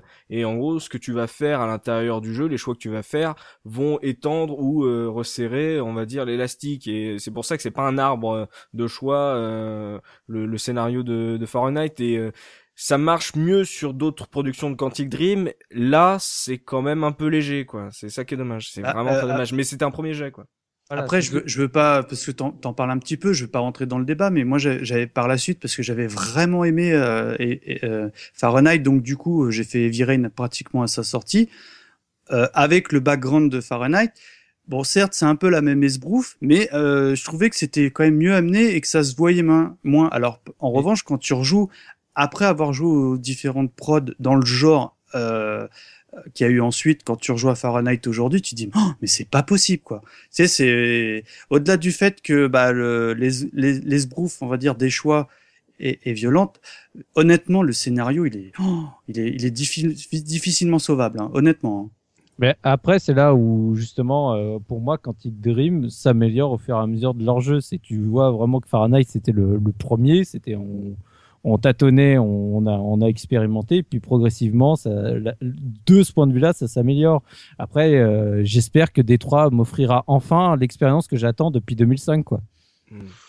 Bien, donc un univers euh, assez euh, assez étrange. Je sais pas, j'arrive pas à définir si vous avez vraiment aimé ou pas. On a quand même des Bah. avis qui sont assez Bah, partagés. moi, c'est facile à définir. Hein. moi, moi, je, moi, pour faire simple, j'avais adoré en 2005, j'ai détesté en 2015, 2016. Première partie euh, vraiment prometteuse et la promesse c'est pas tenue à la fin, donc euh, décevant. Et mais il y a du sexe. Bon, Bon, il y a des- voilà. il y a des cu- il y a des QTE de sexe, ça, ça, ça suffit. Ça Il y a suffit aussi en des- famille. hein. Il y a aussi des TE. Pardon. C'est bien, ouais. On va maintenant passer à la partie gameplay justement avec en famille. Ah Euh, après avoir touché à pas mal de genres différents avec Domatsu, le Quantic Dream annonce à l'arrière de la boîte qu'ils vont révolutionner l'aventure avec Fahrenheit. Est-ce que ça se confirme avec le gameplay ou est-ce que, euh, eh bien, c'est ni chaud ni froid, vous êtes, euh, eh bien, euh, le cul entre deux chaises comme on dit? Ouais, alors t'as bien fait de parler de Nomatsu parce que ouais, je l'ai dit en intro, moi j'avais été un peu gavé par justement le fait qu'ils essayent un peu tout et n'importe quoi dans Nomatsu et qu'au final ils fassent rien de très bien euh, vraiment. Euh, donc euh, le fait qu'ils veuillent rafraîchir un peu le, le point and click, c'est pas une mauvaise idée en soi. Euh, en plus j'avais été un peu déçu de l'évolution euh, de ma série fétiche là, les Chevaliers de Baphomet avec le 3, euh, manuscrit de Voynich, j'avais pas du Ah, j'avais adoré, moi. Ah non non, j'ai absolument pas aimé l'intégration du gameplay dans dans ce jeu-là. C'était pour moi, enfin pour moi c'était vraiment pas ce qu'il fallait faire. Et donc pour le coup, voilà, euh, il tente une autre euh, proposition. euh, voilà, c'est intéressant. Donc comment ça se joue Fahrenheit euh, Ça serait bête de vous priver de ça. Euh, donc euh, déjà on va on va faire euh, voilà, la- il y a la partie on va dire euh, traditionnelle où tu déplaces ton personnage euh, normalement très classiquement euh, dans les environnements à la recherche euh, d'indices à découvrir dans les décors, des trucs qui vont te faire avancer dans l'histoire quoi. Euh, donc euh, t'as une caméra qui est mise en scène, mais tu peux bouger, tu peux la bouger sur son axe, exactement comme dans Ico euh, sur PS2. Euh, tu interagis avec le décor, tu discutes avec des personnages, euh, voilà. On va dire comme un- une évolution on va dire traditionnelle d'un jeu d'aventure. Euh, tout ça euh, les interactions tu les fais avec le, le motion physical action reaction ou euh, MPAR le, le système que Quantic Dream a conservé euh, encore aujourd'hui qu'il a nettement amélioré sur ses euh, productions euh, d'après. Euh, donc c'était on va dire en quoi, phase- c'est quand Tyler, il sourit toutes les 10 secondes, c'est ça voilà, c'est c'est avance ton bras pour ouvrir la porte, c'est euh, voilà, c'est Ah, à- droite pour ouvrir le robinet. Ah oui, non, je confonds. Je croyais que tu me parlais des trucs de faciès, là, parce que euh, je sais pas pourquoi Tyler, dès qu'il te regarde à l'écran, euh, bah, il te sourit. C'est je sais ça. pas, ça m'avait interpellé. mur. Ouais, c'est ça. la ouais. donc ce système, c'est vraiment, c'est vraiment une phase de bêta hein, sur Fahrenheit. On va pas se le cacher. euh, c'est un peu comme on dit sur pas mal de jeux où c'est, t'as une évolution, par exemple sur les RTS. Là, le système, si tu le reprends aujourd'hui, il est un peu hardcore, mais c'était, euh, on va dire, une nouveauté, une un truc, euh, une originalité à l'époque en 2005. Donc euh, en jeu, ça se traduit par, en fait, t'as des cercles qui sont en, en haut de ton écran avec un tracé bleuté. Ouais, tu dois reproduire avec euh, soit ta souris, euh, soit ton ton joystick. C'est censé imiter le mouvement que fait ton personnage pour que tu te sentes impliqué de la même manière, tu vois. J'ai jamais retrouvé ça. hein. Voilà. Perso, je trouve qu'à l'écran, c'est- deux choses complètement différentes Mm. entre ce que tu essayes de reproduire et ce qui se passe à l'écran. Mais Ah, moi je suis pas d'accord. Moi, c'est, j'étais resté sur cette impression à l'époque parce que moi, en revanche, c'est, c'est des phases de jeu que j'ai détestées. Et, je- et peut-être c'est parce que j'ai rejoué à la version remaster, mais je trouve que ça colle beaucoup mieux aujourd'hui. Enfin, par rapport au geste que fait euh, le personnage à l'écran. C'est peut-être parce que tu as beaucoup joué avec tes enfants à Simon ces derniers temps et que tu te dis, tiens, ça, Ta, ta, ta, Ah, là, ta, si- les Simon, ta. voilà, c'est euh, c'est c'est plus les QTE. Là, on parle vraiment du côté euh, genre euh, vers le haut pour vers le bas. En fait, voilà, t'as des Oui. choix un peu comme les les- l'inventaire d'un d'un point and click tout en haut euh, avec des icônes et exactement comme des point and click, c'est souvent un peu compliqué de savoir exactement ce que que tu vas faire par rapport à l'icône qu'on te propose. Tu te dis bon, je vais tester ça. Ah, d'accord, c'était il voulait faire ça. Bon, pourquoi pas. Mais euh, en tout cas, voilà, c'est comme ça que tu interagis avec ton univers et que tu choisis, par exemple, les choix de dialogue euh, quand t'as une discussion avec un, personnage. Euh, pour moi, très honnêtement, c'est, je pense que la, la partie de gameplay la plus réussie du jeu. Euh, le jeu n'aurait été que ça, ça aurait été pas foufou, mais ça aurait été super convaincant. Euh, ça aurait été euh, juste ce qu'il faut euh, pour faire avancer. Je veux dire, les, les point and click, t'as pas forcément euh, besoin d'énigmes pour avancer dans une bonne histoire. Donc euh, ça, ça m'a, ça m'a vraiment pas dérangé. Mais euh, voilà, une évolution 3D du point and click sans pointer, sans cliquer, sans inventaire, c'est mieux que Baphomet 3, ce qui est déjà bien. Mais voilà, moi j'ai j'ai aimé, visiblement Soubi a pas aimé, et Mika, toi tu me rejoins en fait. Bah, j'avais pas aimé à l'époque parce que euh, bah moi, enfin, je- alors peut-être c'est parce qu'à l'époque je l'avais fait à la souris. Alors je pense que euh, pour le coup, ce type de gameplay ne s'y prête pas du tout. Faut être précis, ouais. Euh, parce que bah enfin je sais pas c'est pas naturel de mettre la souris vers le haut quand il le de- il te le demande alors que au stick ça m'a absolument pas gêné après enfin je, je, je vois je vois très bien ce que l'expérience que Quantic Dream a essayé de proposer à travers ce gameplay mais honnêtement je suis pas ultra fan en, revanche le truc que je trouve efficace c'est le choix des réponses euh, que tu dois faire au stick euh, et ça, je trouve, bah, tu t'as un choix, un choix de, de réponse en, je sais pas, en mettant la manette à gauche, à droite, en haut, etc., euh, qui est extrêmement limité dans le temps. Et ça, par contre, déjà à l'époque, ça m'avait vachement séduit parce que t'avais pas, t'avais le côté stress et, immédiat que que l'action apportait au jeu. Alors, ça, moi, ça m'a beaucoup beaucoup plu à l'époque. Je, je reviens parce que du coup, je- moi je croyais que tu parlais des QTE, c'est des. QTE vraiment que sur Ah lesquels oui. j'ai eu le plus de mal et que je disais que la séquence QTE retranscrivait pas trop ce qui se passait à l'écran. Euh, par contre, ouais, tout ce qui est les interactions avec les objets, les dialogues, tout ça, c'est quelque chose que j'ai bien apprécié dans le jeu. Donc euh, moi là-dessus, ça m'a pas posé de problème. Le seul défaut euh, que moi je trouve à ce genre de choses, mais qui est pas inhérent à Fahrenheit, qui est inhérent à tous les jeux dans, dans ce genre-là, c'est que euh, en gros, quand tu as les options de dialogue, tu as un mot et souvent, bah, tu sais, c'est déjà un, faut choisir vite, bah, Mm. le mot que tu veux prendre. Et souvent, bah, en fait, des fois, quand tu vois la phrase qu'il fait à partir du mot en question, tu te rends compte que tu t'es complètement gouré. Enfin, mais ça, c'est, ça, c'est, euh, c'est le cas dans Mass Effect, c'est le cas dans, dans les Walking Dead, c'est le cas dans n'importe quel truc où t'as un dialogue et il Elle faut que tu répondes et t'as, ouais, où, où t'as qu'un mot Mm. et en fait, tu ne fais qu'une supposition sur ce que la personne va dire et que tu te rends compte que, en fait, c'était pas tout à fait ça que toi t'imaginais. Ouais, mais c'est voilà. vrai. Donc, c'est Ouais, pas, mais t'es pris, t'es pris dans le feu de l'action, donc tu dois vraiment euh, te décider rapidement. Il y a, il y a juste des fois où c'est un peu frustrant parce que tu as le dialogue, bah, voilà, as, finalement, t'as pas pris le choix que, que tu voulais.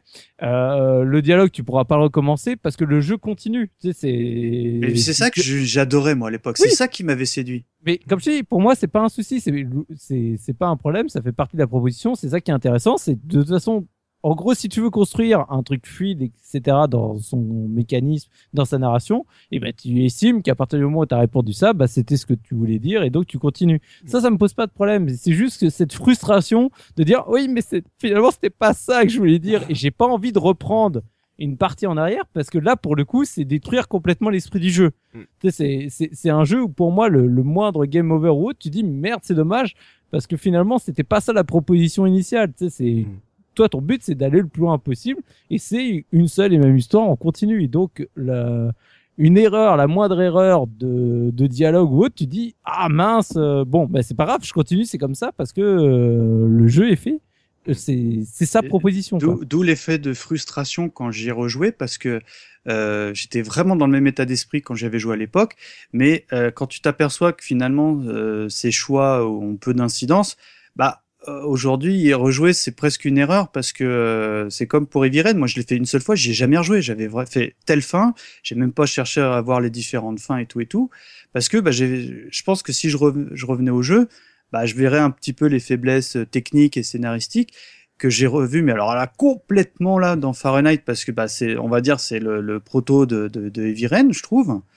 Et euh, bah finalement que tu réussisses, on va dire à passer euh, tranquillement le stade d'éthique ou euh, de faire la boxe machin, ça, tu vois, enfin ça sert à rien en fait au final. Tu vois, c'est c'est que de l'ajout euh, pour le background des personnages, mais que tu réussisses bien ou pas, ça change rien. Et c'est ça qui m'a profondément déplu aujourd'hui. Mm, Ce que dit euh, Mikado Twix, c'est on arrive à la partie matraquage de touches euh, de Heavy Rain, donc euh, avec Et euh, oui. T'as le, t'as le mode track and field où euh, tu dois spammer euh, deux touches pour garder une jauge d'effort vachement élevée pour euh, visiblement éprouver la même tension que ton personnage. Tu vois la tension et ta tendinite. Euh, donc euh, ça c'est plus rébarbatif qu'immersif. Ah, c'est surtout pour euh, plus matérialiser l'effort physique. Parce que super. euh, quand quand t'as le bonhomme qui est pris dans du blizzard, euh, faut, faut spammer tes touches.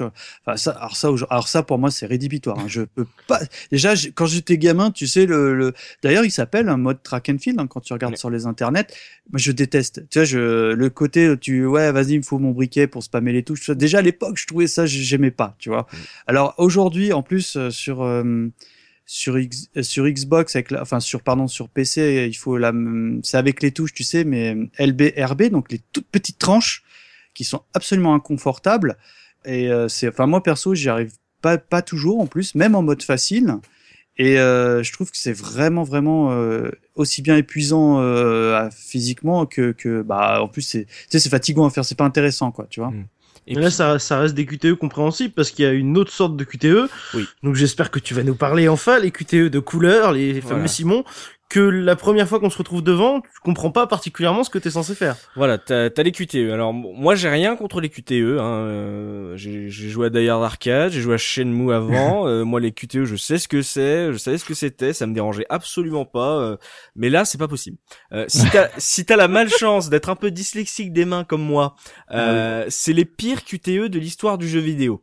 Je m'ex- je je m'explique. Hein. Je t'explique la représentation donc. Euh, t'as deux jeux électroniques Simon là, les trucs de l'époque, euh, la fin des années 80, début des années 90 où tu dois euh, voilà euh, appuyer sur des couleurs en rythme et Apprends tout la musique. reprodu- reproduire des séquences là bleu rouge vert jaune. C'est Mhm. exactement la même chose. T'en as deux qui sont en plein milieu de l'écran. Tu dois reproduire des séquences avec euh, tes deux mains pendant que l'action elle se passe en arrière-plan. Donc déjà tu auras tout ce qui se passe.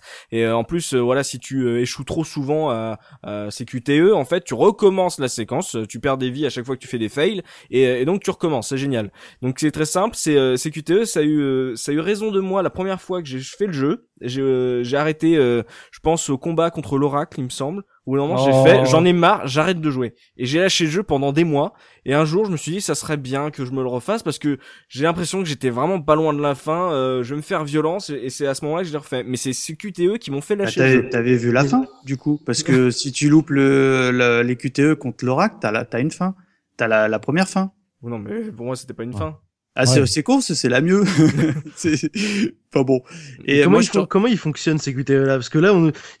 je ne comprends pas. Je vois des Simons sur l'écran, mais tu fais quoi avec ta manette pour que les QTE Alors, fonctionnent j'ai lu le post- le post-mortem de David Cage justement où en gros c'était pensé d'abord pour la PS2 donc c'était pensé pour être joué avec les sticks euh, où justement le but c'était genre gauche haut et tout euh, euh, par exemple t'as le, le Simon de gauche il te dit d'aller à gauche et le Simon de droite il te dit d'aller vers le bas etc donc c'est pas forcément symétrique et euh, toi tu dois reproduire ça avec les joysticks.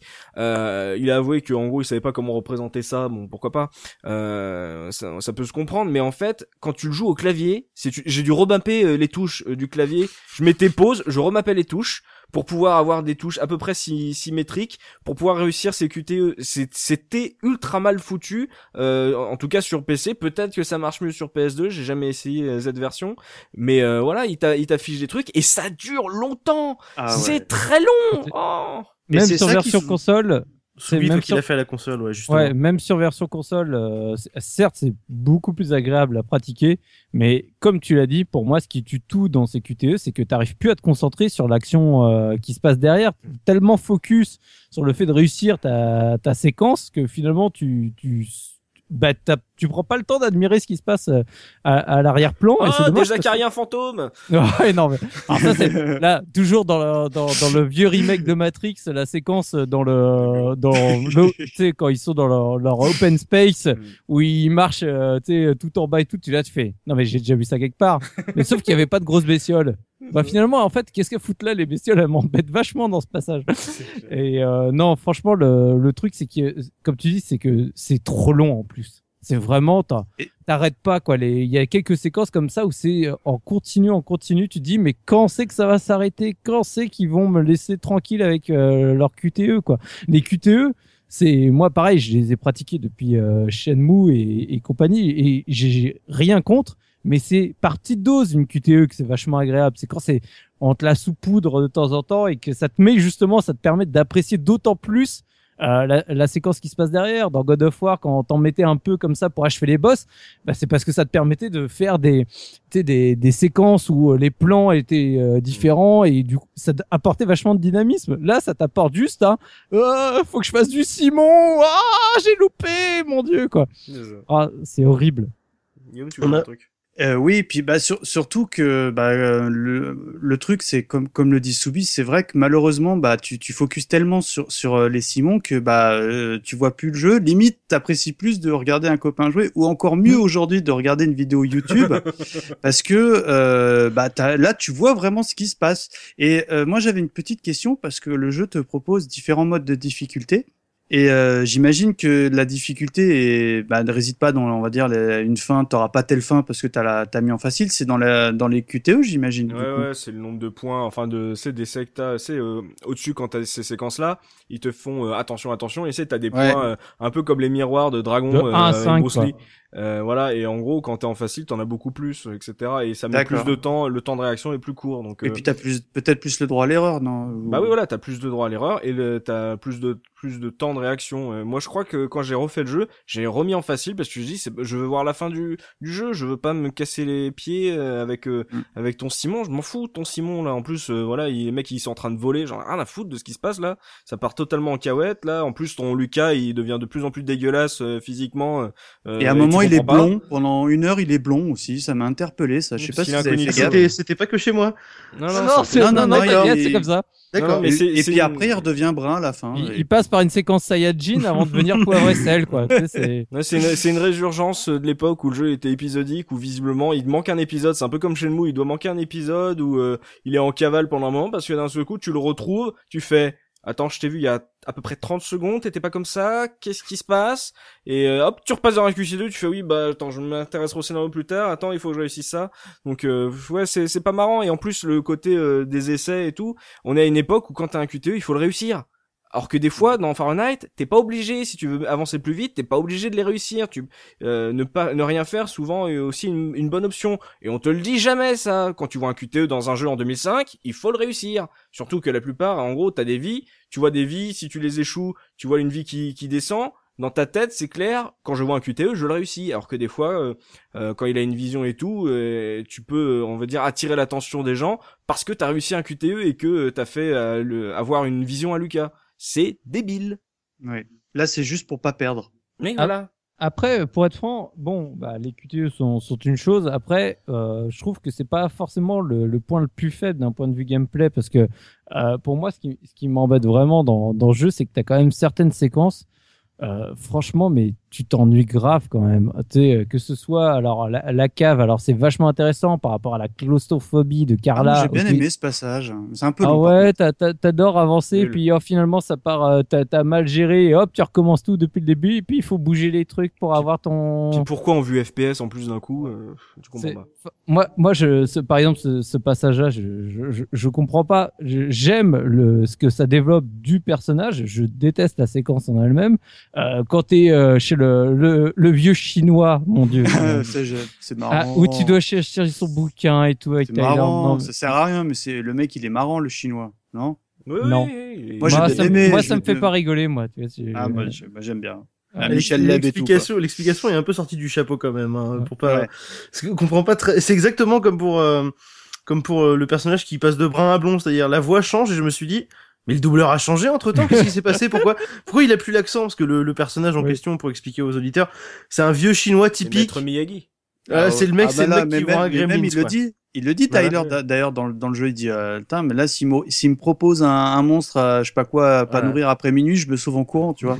Ah, donc c'est typiquement le, le, le, le vieux sage chinois qui a un accent et euh, une prononciation et qui est toujours euh, je suis un puits d'ignorance ce genre de truc et d'un coup le, le mec part avec une voix complètement normale d'un trentenaire euh, dans la force de l'âge on ne comprend pas d'où ça sort Mais si, il Je lui dis- dit que je suis mais plus si, américain dit- que toi, c'est pour Eh le, oui, le oui. folklore, Oui. c'est pour les touristes. Oui, mais. Ah oui, mais j'ai enfin, trouvé que c'était très, très mal amené. Ah non, Ouais. c'est marrant. Moi, j'ai adoré, moi, justement. C'est Ah, le, le vieux, euh, c'est pour les touristes. Par contre, Tyler, à chaque fois qu'il rentre dans une pièce sur un air jazzy, ça c'est pas pour les touristes. Euh, C'est, Ouais. en gros, il, il veut jouer sur les clichés en plus. On, là, on dévie sur le gameplay. On n'est plus dans le gameplay, mais il, il veut jouer sur les clichés avec le fait que, euh, par exemple, Carla, elle a un voisin homo et il y a pas de problème, et tout. Il, se- il surligne pas ça. Euh, Tyler, il est avec une blanche et tout, donc c'est un couple mixte et il surligne jamais ça.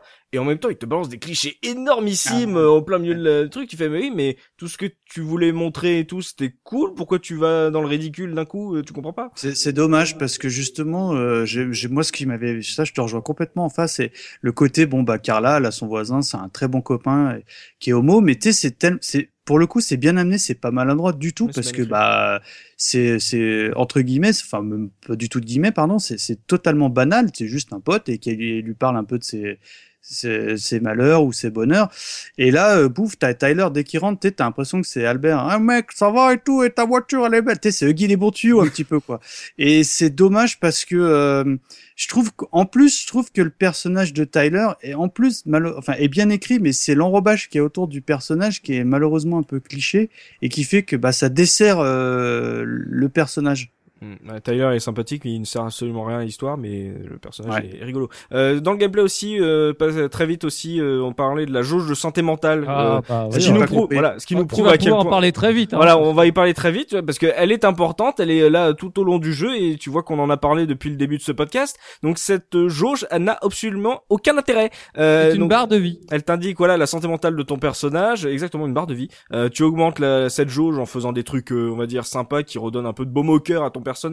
Euh, et elle descend automatiquement dans le scénario puisque le scénario est un scénario de dépressif, donc forcément tous les personnages prennent une grosse tanasse au fil de l'aventure.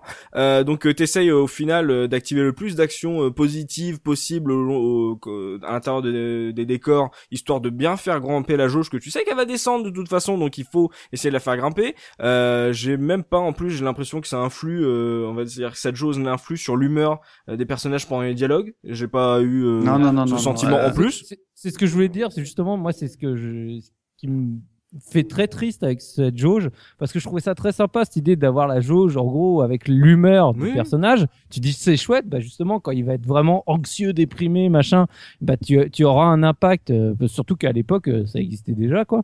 Mm. Et justement, je trouvais ça vachement intéressant. Et en fait, non, quoi. C'est euh, c'est vraiment une barre de vie. En gros, c'est Mm. soit t'es arrivé à zéro et dans ces cas-là, euh, t'as un game over parce que tu te suicides, tu finis à l'asile ou ce que tu veux. Moi, j'ai jamais vu ça. J'ai jamais Mais réussi à que- perdre. C'est très Bah, dur à aller Ouais, je pense qu'il hein. faut vraiment le vouloir. Hein. C'est- vraiment insister. Et euh, c'est très dommage parce que ça aurait été un super moyen d'introduire justement la folie du personnage, sa Mhm. dépression. euh, Enfin, tu sais, que ce soit par les dialogues, que ce soit par des, tu sais, des- j'ai envie de dire des hallucinations qu'il continue à avoir ou autre. C'est bête à dire. Comme Mais pour moi, ouais, voilà, c'est exactement ce que j'allais dire. Dans Eternal Darkness, c'est dix mille fois mieux géré la folie Mm. Que, parce que les, les développeurs sont creusés la tête pour euh, de faire des choses qui limite euh, des fois cassent le quatrième mur et je trouve ça génial. Mm. Mais au moins tu ressens cet esprit de folie ou comme dans Amnesia maintenant sorti plus récemment ou autre, c'est Ou dans Blade Runner, tu avais différentes. euh, Bon, là, c'était différent. parce que des tu, choisissais l'attitude, mais euh, en fonction de la jauge de santé, enfin mentale du type, tu peux, il aurait, enfin selon moi, euh, il aurait pu avoir des attitudes même euh, bah différentes. voilà, on en Et là, c'est rien, à- enfin ça sert à rien du tout, du tout. Ce que on en revient à ce que je voulais te dire, c'est que quand on voit un jeu qui va être vraiment sur le narratif, etc. Moi, je m'attends à quand as une jauge d'état mental, et ben je m'attends que ça impacte véritablement sur euh, sur mon personnage, que limite il va commencer à avoir des des choses qui sont pas réelles et, et sur lesquelles je vais m'interroger, me dire bah eh, est-ce que justement c'était Ah, vraiment Il y avait vraiment un truc à creuser sur voilà, ça. Je- euh, quand tu te fais interroger, forcément, quand tu es dans un état mental dépressif, machin, bah, ça influe, ce qui fait que c'est d'autant plus dangereux pour toi. Enfin, je m'attendais à vraiment qu'il y ait quelque chose là. oh, rapidement, je me suis dit, ah, mais c'est une barre de vie, quoi. Donc, en fait, Ouais. finalement, euh, Et Ty- Tyler, en revanche, rien, il, il a un moral d'acier. Il est toujours au top, hein. Tu vois, enfin, Ah, cool attitude. il est. Ah ouais, il a. Et tu vois, il, tu en même temps, il lui arrive pas clichés, euh, grand chose non plus, quoi. Mais il lui Ouais. arrive à rien. Et en plus, eh, pour un jeu qui se veut immersif, planquer euh, des grosses cartes de points bonus qui flottent dans, Oui. comme Ah dans un platformer 3D, euh, déjà c'est un peu bizarre. Euh, ce qui ça permet en fait ces de, cartes? Bah, de augmenter euh, justement euh, soit les points de vie euh, dans les QTE, ou soit t'as des bonus de. T'as des À la bonus fin, à la fin. ouais. Mm. T'as les artworks et tout, je crois, non Mm. Voilà, t'as des cartes comme ça. Et euh, tiens, mais euh, cette jauge santé mentale a un intérêt. Euh, j'ai fait mes recherches, messieurs, parce que euh, Ah. au moins, grâce à cette jauge, j'ai appris que faire l'amour équivaut en termes de satisfaction à 6 pipis. Ah, D'accord. Voilà. bravo. Voilà. Donc, euh, faites 6 20 pipis si voilà si vous êtes célibataire, faites 6 pipis dans la journée pas- et vous irez bien. Par contre, j'ai bien aimé comment des fois le jeu de troll, là, tu sais, où tu justement t'essayes de choper tous les objets pour réaugmenter ta, ta barre, et puis d'un coup tu tombes sur la photo du gars, oh, c'est Euh. mon frère, je l'ai pas vu depuis 10 ans, ah bah je, je suis encore plus en- là, tu fais, ah mais en plus le jeu il est, il est sagouin avec moi quoi. Attends, bon, il- ça, ça t'arrive rarement, mais là pour le coup ça m'avait fait sourire. Tu sais, j'ai fait, ah, ok, bien joué les gars. mais voilà, franchement c'est pour moi, c'est une, une grosse déception de ce jeu, c'est de pas avoir poussé plus loin cette barre de santé mentale parce qu'il y avait vraiment moyen de faire quelque chose, quoi. Très bien, donc un thriller mal écrit en QTE qui fonctionne pas, ça, ça donne plutôt envie. Soubi, dis-moi que l'esthétique euh, rattrape peut-être un peu ce Fahrenheit. Ah oui, bon, là, de ce point de vue-là, moi, euh, j'ai beaucoup apprécié le jeu euh, par rapport à, à ce, à cet effet où il, il a voulu jouer sur le côté à fond, justement cinématographique, au point que des fois tu peux te poser la question euh, est-ce que c'est un, vraiment un jeu vidéo ou est-ce que c'est un film interactif? Mais voilà, il a vraiment, donc on en a déjà parlé, tu as toutes les références cinéma, donc bon, les références Matrix là sont vraiment un peu over-abusées. Mais par contre, ce qui est vraiment intéressant en termes d'esthétisme, on en a déjà parlé, c'est les effets 24 heures chrono, donc c'est le multiscreen.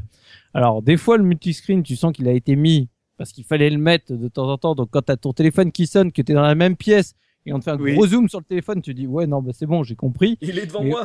Voilà.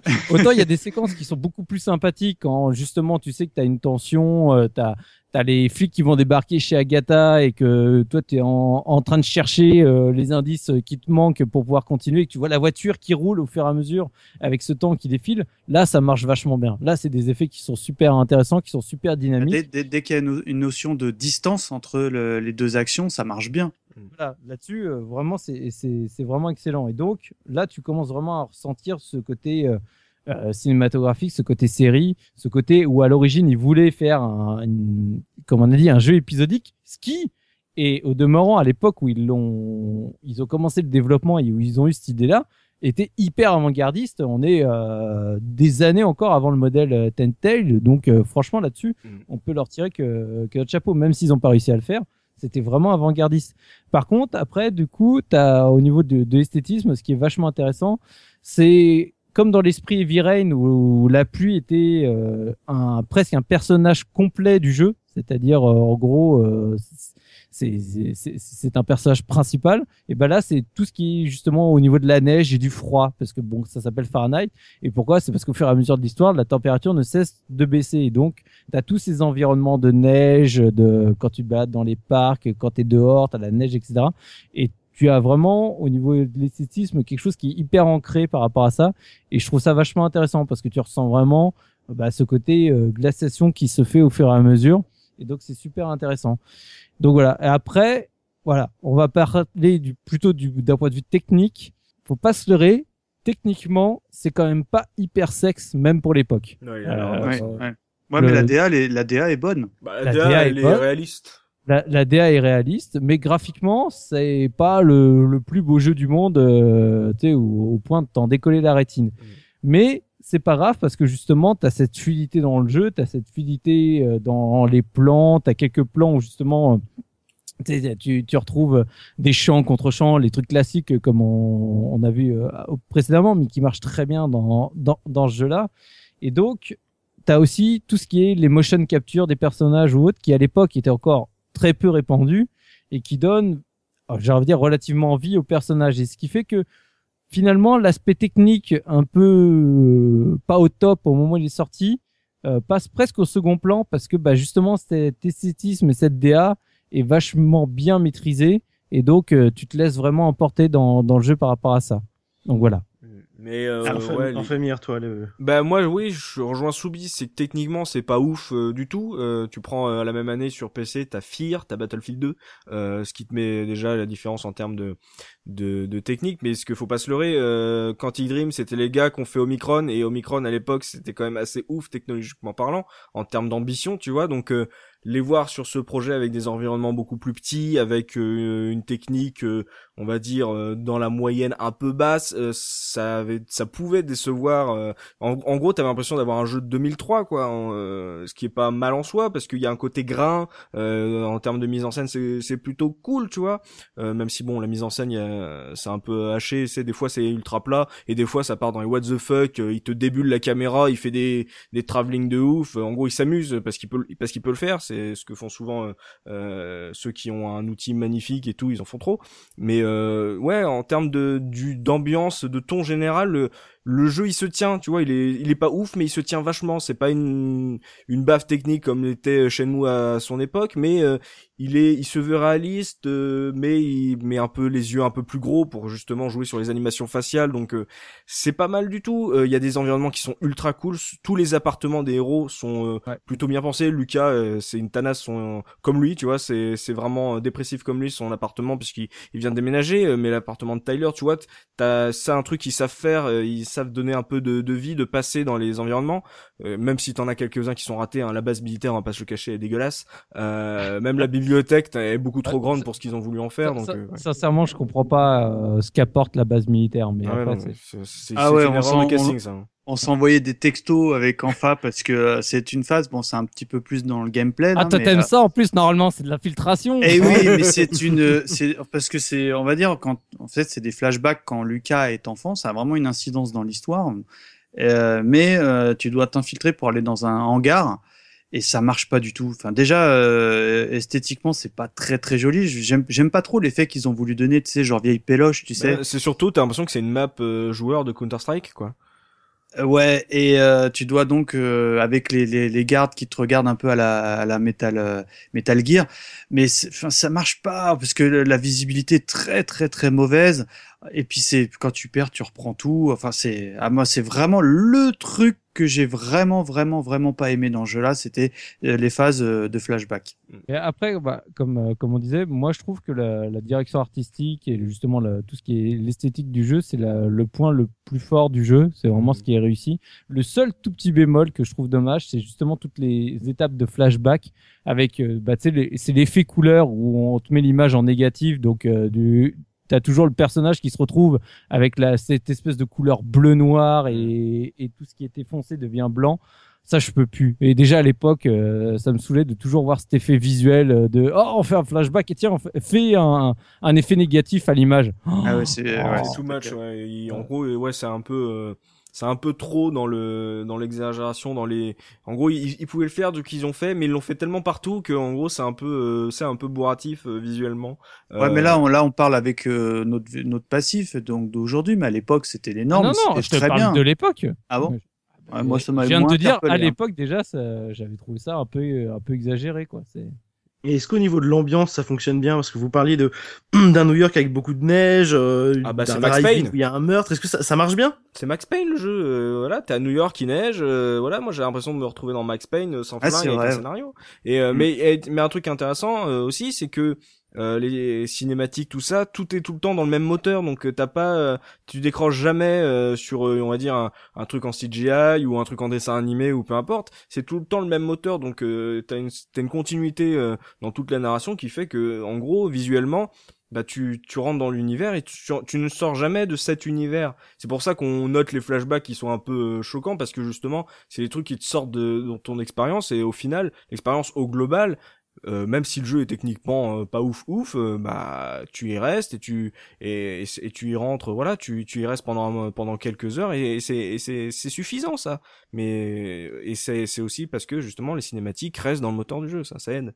Et puis, et puis j'en avais un petit peu parlé tout à l'heure, mais mine, mine, de rien, les personnages, de par leur, leur esthétique, euh, ont, euh, ont, un certain, ont une certaine profondeur parce que certes ils sont peut-être un petit peu clichés par moment, mais euh, personnellement de par leur, leur, visuel, moi je les trouve très attachants. Tu vois le, le Lucas Ken, je me souvenais de son nom. Euh. Lucas il part en cacahuète, hein, vestimentaire. Ouais, mais mais oui, mais euh, on va dire d'un premier regard, tu sais, d'un premier avis. Euh, moi, je trouve que bon, certes, Carla, elle ressemble un petit, vraiment beaucoup trop à, à Lara Croft, mais euh... pour moi, Lucas King, il ressemblait trop à Neo, quoi. Tu sais, je veux dire. Ouais, ouais, même dans, ouais, au niveau du faciès, tu te rapproches. Ouais, mais ça passe bien. Ça et passe en plus, bien. pareil, on, on en revient aux, aux, voix, et puis aux voix, bah, tu mets le doubleur français de Kenny Reeves Merci euh, à tous, messieurs. On dirait que bon, l'esthétique rattrape un petit peu, a priori, les, les, les, défauts que pourrait avoir le jeu.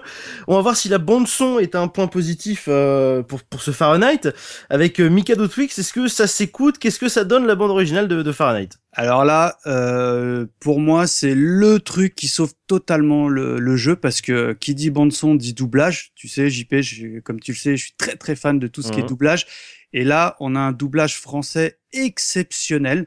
Euh, Soubi en a parlé un tout petit peu parce que Lucas Aka Neo, bah, c'est euh, tout simplement euh, le doubleur officiel euh, de, de Kenny Reeves, donc à savoir Jean-Pierre Michael. Alors pour ceux qui se voient pas trop qui c'est, vous savez, dans, vous vous rappelez de la série Riz qui vous voulez les experts français là qui passaient sur TF1 Ouais, Riz de Vaux, c'était vachement bien. Wow, il est beau, ça, un peu là, il est beau, il est beau. Et, et en fait, spécial dédicace à Oz. ouais, ouais, et bah c'était, vous savez, le chef de la police. Et alors petite anecdote parce que euh, je, je, sais que ma, ma, femme a regardé cette série parce qu'elle trouvait le l'acteur extrêmement charmant. Voilà, parenthèse bah, terminée qui servait à rien. C'est aussi le doubleur de Brad Pitt. Hein. Oui, et, et euh, plein de voix. Ouais. Et en fait, j'aime beaucoup le doublage parce que euh, le cast il est vraiment exceptionnel parce que euh, Carla Valenti, j'ai dit que c'était euh, Lara Croft, mais c'est pas innocent parce que c'est Françoise Cadol euh, qui qui, euh, qui la double, donc bah, évidemment la, la, voix de, de Lara. Mm. Tyler, donc l'acolyte de, de la flic, eh ben c'est Greg Germain qui double en toute simplicité Will Smith, donc on reconnaît son, encore une fois son timbre de voix. Et enfin le, le frère de, de Lucas, donc le prêtre, c'est voilà. C'est Grissom des experts. Ah ben c'est juste Grissom des experts, voilà. Donc pourquoi je suis très client? Bah, c'est des voix que j'aime bien dire qui sont posées, qui sont rassurantes et euh, qui portent, selon moi, qui font que le jeu, je l'ai peut-être adoré parce que j'ai vraiment, vraiment euh, aimé euh, le background que les voix pouvaient donner au, au, personnage.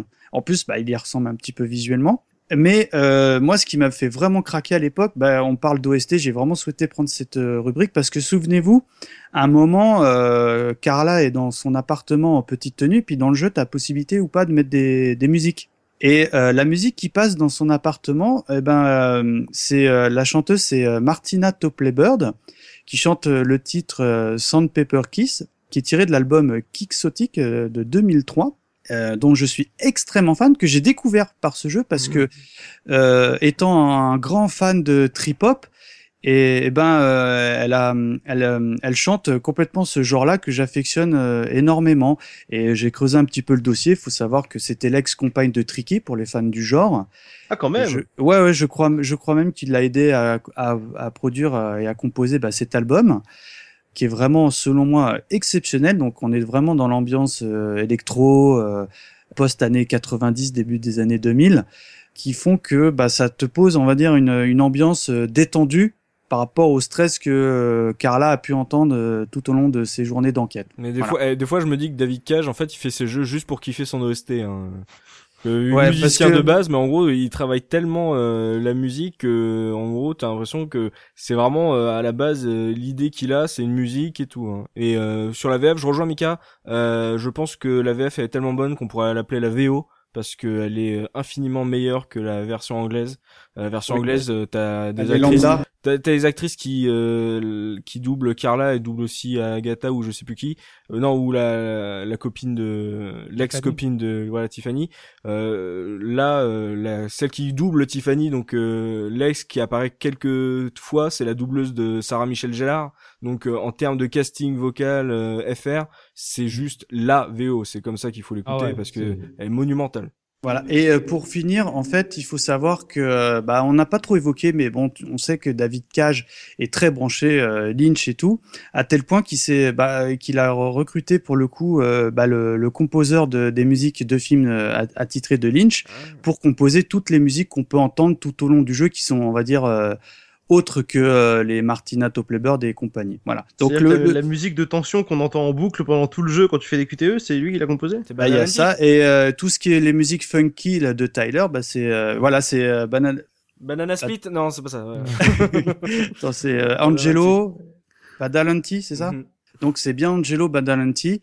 Et donc, bah, pour en revenir à mon choix du jour, je vous conseille très très très chaudement euh, le titre Sandpaper Kiss de Martina Topley-Bird. Eh ben on s'écoute ça tout de suite et on se retrouve juste après pour la revue de presse de Subikun.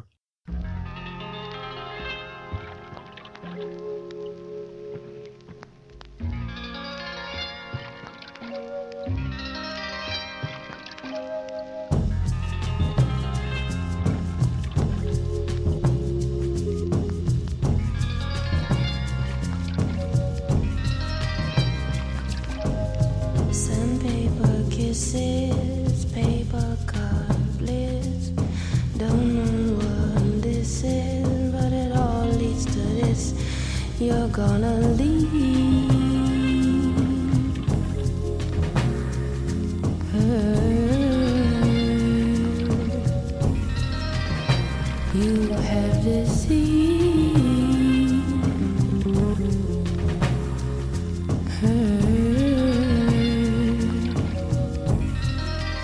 I'm hmm, just a girl.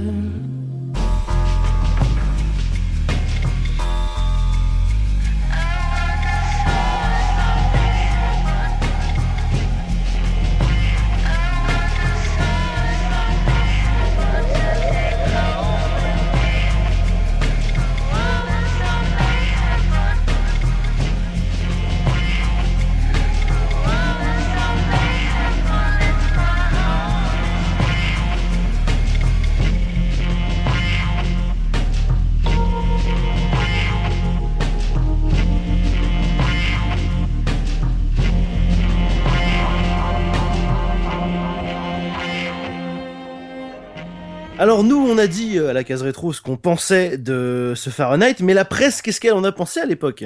Eh ben, la presse, c'est. Alors, j'ai pas pu retrouver tous les tests. On arrive justement à la période qui est compliquée, notamment au niveau de la presse papier. Mais j'ai des notes qui sont assez partagées, justement. Euh, bah, c'est typiquement le genre de jeu qui laisse pas indifférent. C'est soit bah, tu rentres à fond dans le trip et, et tu adores, soit finalement tu rentres pas dans le trip et ça te laisse, euh, j'ai envie de dire, un avis plus mitigé. Je dis bien mitigé parce que c'est pas un mauvais jeu. T'auras jamais une mauvaise note. C'est juste soit t'es rentré dans le trip et t'adores, soit t'es pas rentré dans le trip et finalement bah tu, tu, tu passes ton chemin. Après, moi juste avant de passer à la, euh, à la revue de presse, je voulais quand même dire un truc, c'est que euh, je, je veux pas qu'on m'accuse de j'ai envie de dire de, de David Cage bashing ou quoi que ce soit. C'est vraiment, je préfère dix mille fois un Quantic Dream qui essaye d'expérimenter de nouvelles choses, mais finalement qui où la proposition me parle pas, que des studios qui font que du générique euh, à la chaîne et qui finalement n'a- n'apportent strictement rien aux jeux vidéo. Lui au moins il essaye quoi. Donc j'apprécie pour ça. Et je voulais quand même passer ce message parce que je savais, vu tout ce que j'allais dire pendant l'émission, que euh, fallait quand même que que je précise ce petit élément. Et c'est pour ça que je continue à acheter tous les jeux de David Cage dès qu'il y en a un qui sort. Et David t'en remercie beaucoup, ne t'inquiète pas, il t'entendra.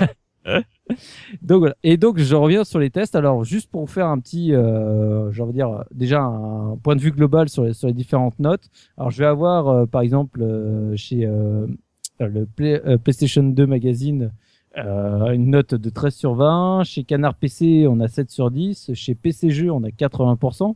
Déjà, c'est plus Mhm. bas. Chez Jeux Vidéo Magazine, on est à 13 sur 20, qui, a- qui est une note encore plus faible. Par contre, chez Joystick, on est à 9 sur 10. Oui, je vais pouvoir vous le lire parce que justement... euh, donc on Ils ont trusté le jeu, joystick. Ouais, ils sont beaucoup plus hauts. Chez Console Plus, on est à 16 sur 20, donc pareil, on remonte.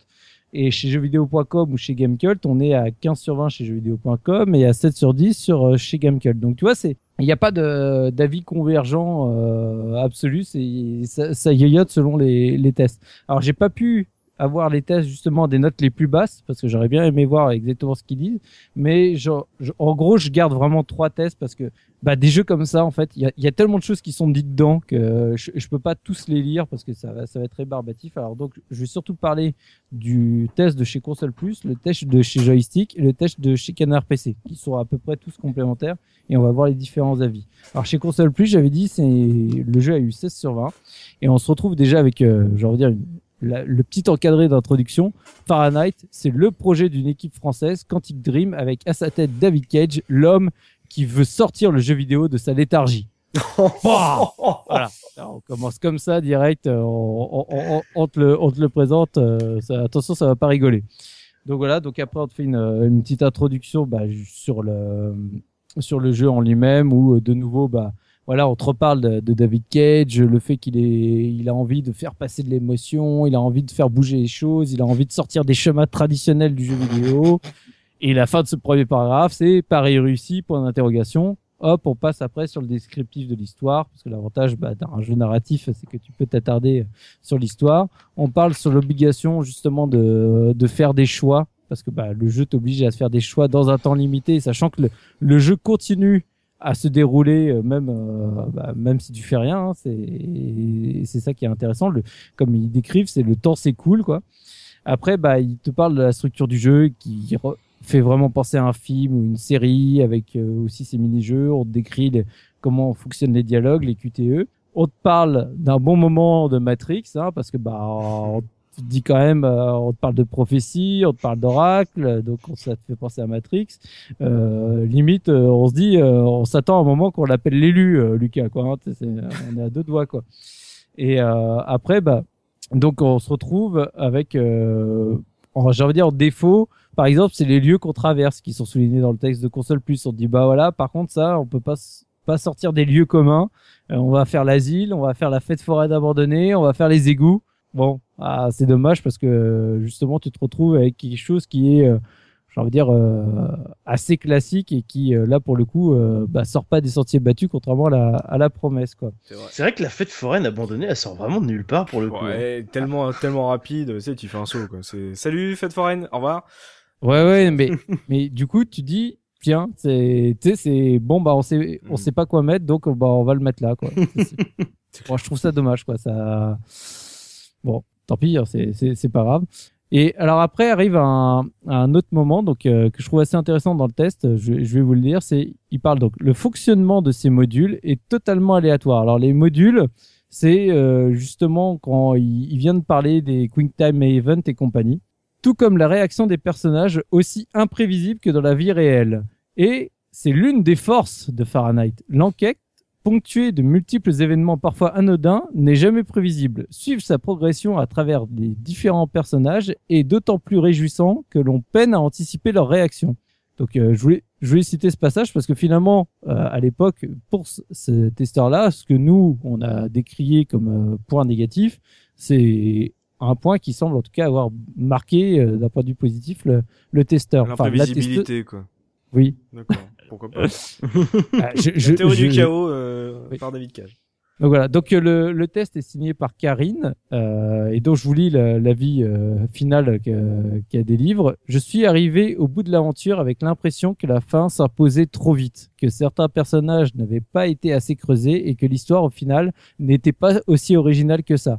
Ce qui n'enlève rien aux qualités du jeu qui jamais ne sombre dans le prévisible ou dans le sentiment de répétition. La mise en place des Quick Time Events surprend au départ, puis s'intègre logiquement dans le déroulement. L'ambiance générale est prenante et ne manque pas d'être constamment rythmée par l'intérêt porté à chaque perso. Donc voilà l'avis Ouais. général de Karine. avec en plus le gameplay inédit, le scénario et les personnages charismatiques, la progression variée et imprévisible. Donc, euh, tu vois, quand je te dis imprévisible, c'est que c'est quand même cité un certain nombre de fois dans le test.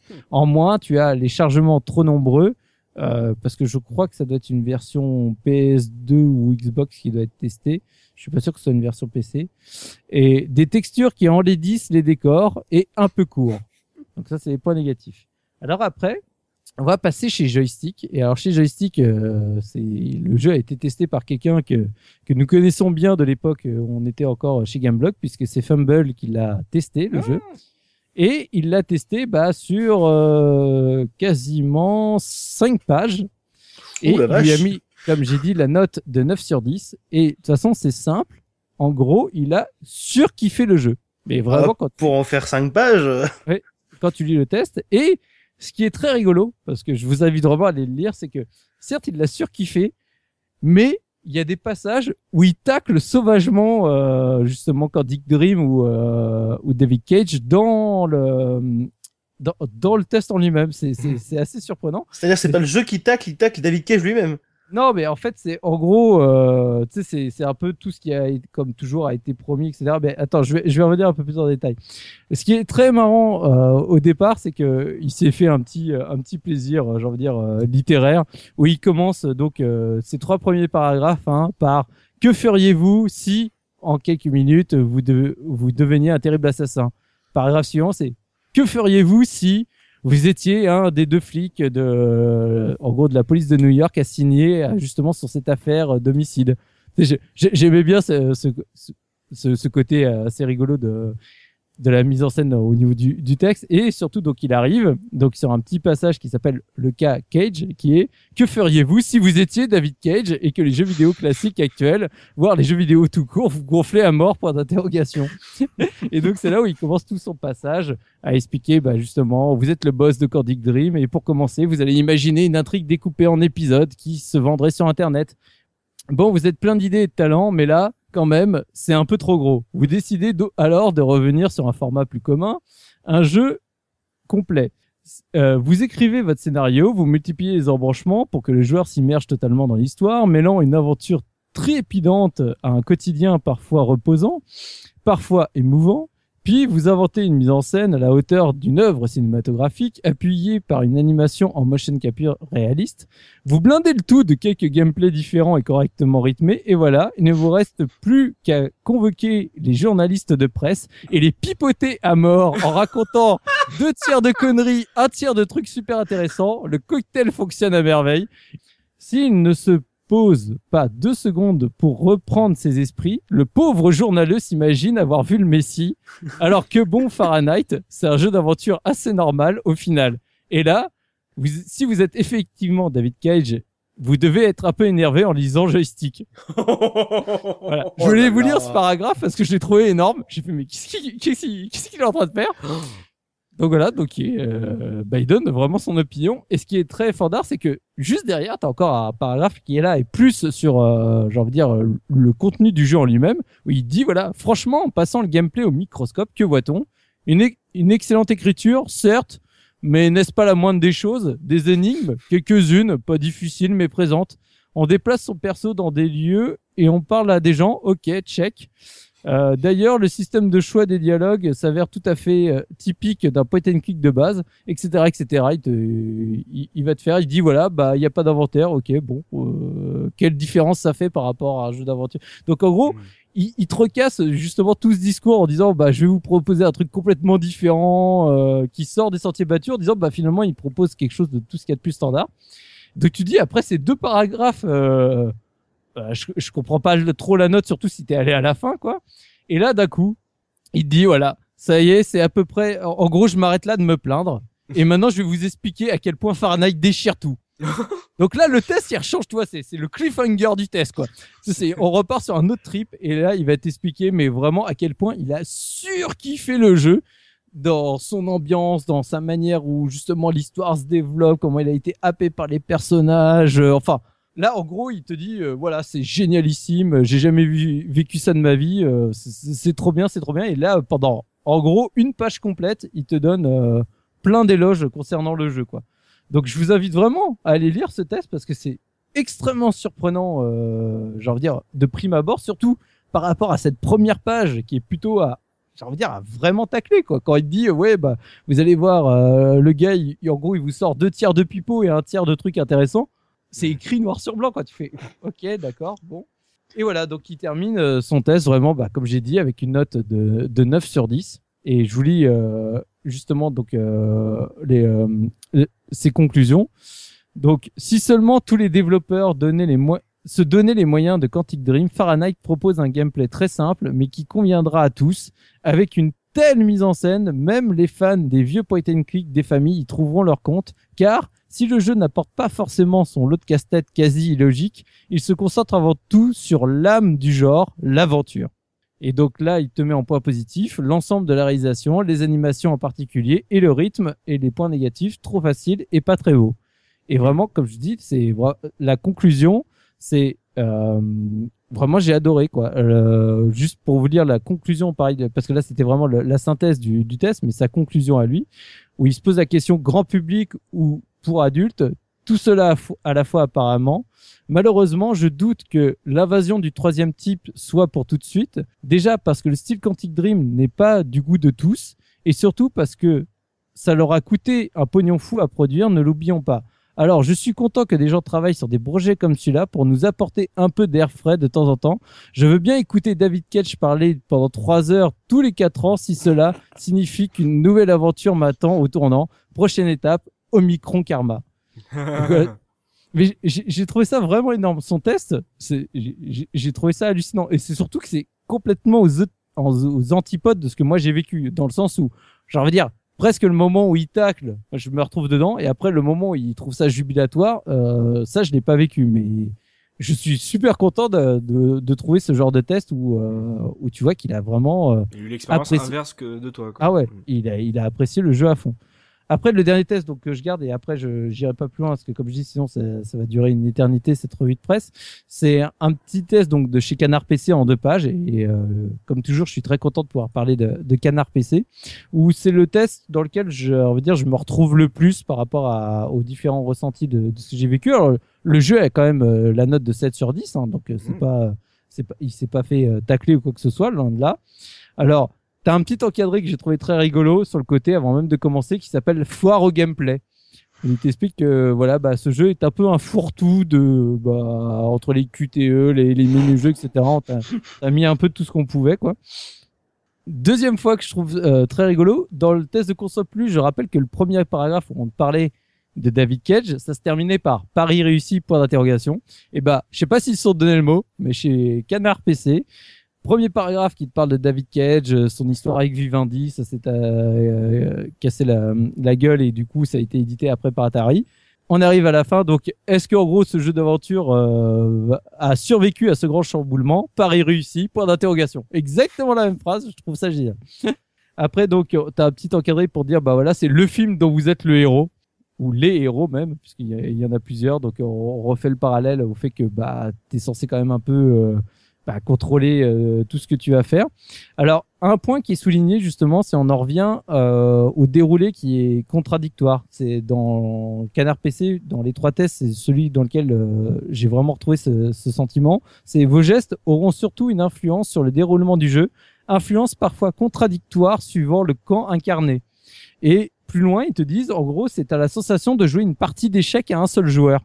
Tu fais un côté puis l'autre, mais sachant que les deux se confrontent. Donc euh, tu sais pas qui faire gagner quoi. Vrai. En gros, euh, on revient sur le fait que le jeu techniquement c'est pas un foudre de guerre, mais on te dit de nouveau que l'ambiance film est très très réussie dans dans le jeu. T'as, c'est la deuxième fois que je lis, j'ai, ça m'a fait sourire. En gros, ça, la- dans deux tests, on te parle de, euh, en gros, de Fahrenheit comme une évolution de Dragon's Lair. En Oula. gros, on leur dit, ouais, bah en fait, tu joues à Dragon's Lair quoi. Ça, C'est- très méchant. C'est très méchant, mais Ah, Dragon Slayer est plus joli. Bâtard. ça c'est très méchant aussi. donc voilà. Et après, donc on, on en revient sur bah sur la promesse justement de liberté, c'est la, la grande promesse vendue, euh, survendue euh, avant la sortie du jeu. Et donc bah Canard PC, je tiens au moins à souligner que ce sont les seuls à, en tout cas, dire qu'ils ont fait le jeu deux fois.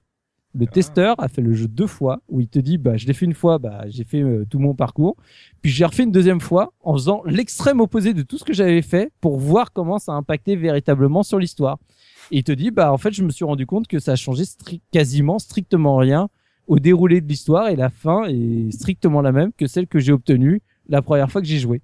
Et donc, il te dit, voilà, finalement, le fait de l'avoir fait une deuxième fois, bah, tu découvres justement ces grosses ficelles et, bah, ça, ça, ça quince un peu le truc, quoi. Tu, le fait d'avoir presque un parcours de jeu identique en faisant, bah, j'ai envie de dire, une, une méthode de jeu complètement différente, bah, c'est un peu dommage. Et surtout, il te dit, c'est, c'est d'autant plus dommage que la durée de vie du jeu est quand même un peu juste et ça aurait été tellement bien au niveau de la replay value, euh, d'avoir quelque chose qui est vraiment différent presque à chaque partie que tu fais que bah hop du coup euh, tu te dis bah finalement s'il faut au moins deux ou trois parties pour faire le tour du jeu bah au moins euh, sa durée de vie aurait été beaucoup plus conséquente. Là tu te rends compte dès la deuxième que finalement bah c'est c'est pareil.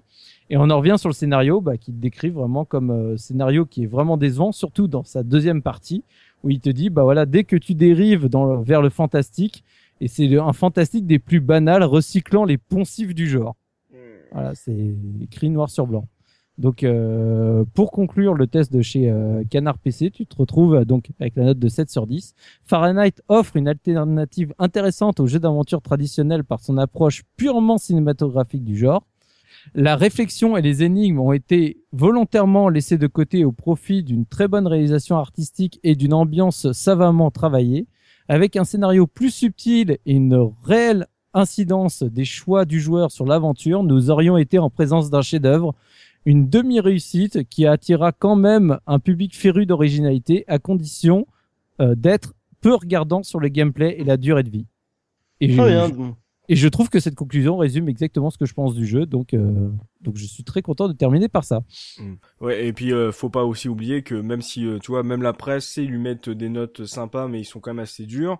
Faut pas oublier que sans Fahrenheit, t'aurais pas eu euh, euh, Walking Dead de Telltale, t'aurais pas eu Ah, évidemment. Donc il, il a tellement essuyé les plâtres sur cette manière de faire ces nouveaux jeux d'aventure que euh, forcément c'est c'est dur d'y rejouer aujourd'hui encore plus parce que justement ce genre a évolué et que ce Fahrenheit a, a tenté pas mal de choses dans cette évolution du jeu d'aventure. Et tu vois que en gros il y a il y a un côté genre euh, encouragement tu vois. C'est pas encore ça mais il y a des encouragements et et ça se ressent même si nous même même nous on est on est dur mais on reconnaît qu'il y a il y avait tu as du potentiel et c'est pour ça que par exemple tu sais Soubi il dit qu'il réessaye les jeux à chaque fois c'est que au bout d'un moment t'as envie d'y croire parce que tu sens que euh, avec une c'est la recette tu vois si elle est bien dosée ça peut donner un truc super. Donc euh, c'est ça qui est fort avec Fahrenheit c'est que euh, on en a bavé pour le finir parce qu'il est très gavant à la fin et qu'au fin mais on, on a voulu y aller au bout parce que on voulait tenter et que il, voilà c'est le mec il est voilà le c'est c'est le gamin il est, il est moche mais bon il, il a du cœur tu vois Ouais, La mais promesse c'est- est c'est- belle. Ouais, c'est pour ça que je, je disais juste avant de commencer la revue de presse, je préfère un Quantic Dream à 20 studios lambda de jeux vidéo. Tellement. Même si finalement sa proposition ne m'a pas convaincu, Mm. et même si je continue à espérer que le prochain sera finalement celui qui me donnera, et ben je préfère 10 000 fois au moins un studio qui ose et qui fait quelque chose de différent que 20 studios lambda qui proposent exactement quelque chose qu'on a déjà vu et revu et re-revu. Donc au moins pour ça, euh, je ne pourrais toujours que rendre hommage euh, au moins à ce studio. Quoi. Donc autant chez la presse que chez la case rétro, ça reste le jeu est pas mauvais, mais il y a quand même des gros points noirs. Et c'est Oui. peut-être ça qui fait justement que le, le, le jeu a tout, tout son intérêt. Mais je pense que ce qui est vraiment important, c'est, tu vois, dans le test de joystick, c'est le fait que, ok, il, il a quand même vraiment des, des gros défauts, mais ça n'empêche qu'il y a des gens qui ont surkiffé le jeu. Mm. Et ça, ça, ça reste le point fort de n'importe quel jeu. J'ai envie de dire, il suffit qu'il y ait deux personnes qui aient surkiffé un jeu pour que le jeu ait eu un intérêt, quoi. Tout à fait. On va passer maintenant aux anecdotes sur Fahrenheit avec Enfa, histoire de voir si on a oublié des petits easter eggs qui seraient cachés dans le jeu par hasard. Qu'est-ce que tu as à nous révéler enfin Alors sur Fahrenheit évidemment, euh, bien sûr, hein, ça regorge de secrets. Hein, euh, non, c'est très compliqué à, trouver. Alors j'ai une petite anecdote très rigolote, c'est que je regardais, voilà, je cherchais des trucs, j'ai regardé la ma, ma boîte PC et euh, faut savoir que sur l'arrière de la boîte de Fahrenheit, dans les mentions légales, tu sais les petits trucs tout en gris, euh, tout en bas, euh, ça a fait Attends, rire. là, je, je- je vais la ressortir. Voilà, parce que là, oui, tu sors là, sors là, sors là. Ça a fait rire les fans, mais euh, tu sais, t'as le publish by Atari, euh, c'est develop euh, by Quantic Dream, des trucs comme ça, c'est trademark et tout. Dans ces mentions légales, il y a un superbe Create by David Cage. Ah ouais Et j'ai vérifié sur Nomad Soul, j'ai vérifié sur Heavy Rain, je suis même allé checker sur Beyond Good and Evil ou euh, MGS2, tu sais, dans le côté euh, auteuriste euh, des jeux, pour être sûr, c'est la première fois que je vois un truc pareil dans les mentions légales.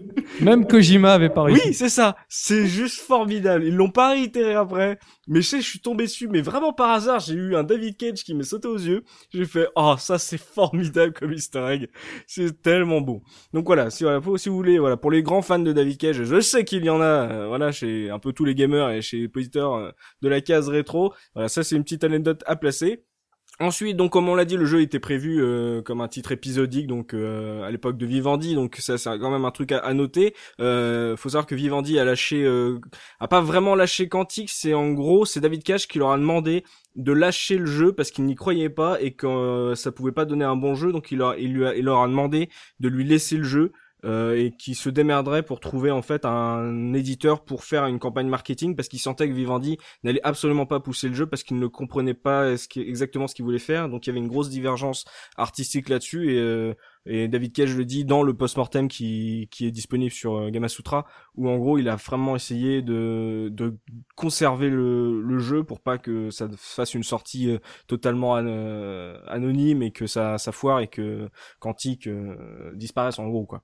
Donc euh, faut voir ce que ça aurait pu donner en, en épisodique et tout donc comme on l'a dit c'est c'était hyper avant-gardiste pour l'époque euh, sinon euh, tout au long du jeu euh, on peut voir que le personnage de Tyler est un gamer euh, il fait pas mal de réflexions Ah ouais, c'est c'est pénible même, je trouve. C'est là, Ouais. on, est- on- on rentre dans le On cliché, se quoi. tu croirait vraiment dans un jeu vidéo. C'est hein. ça. Ah ouais, l'espèce Mmh. de quatrième mur à dessous, quoi. C'est tu ça, il y a genre il va faire le, le portrait robot. Vous savez, c'est comme un jeu vidéo. Euh, Ah vous vous jouez aux jeux vidéo? Non. Ah, vous devriez jouer aux jeux vidéo.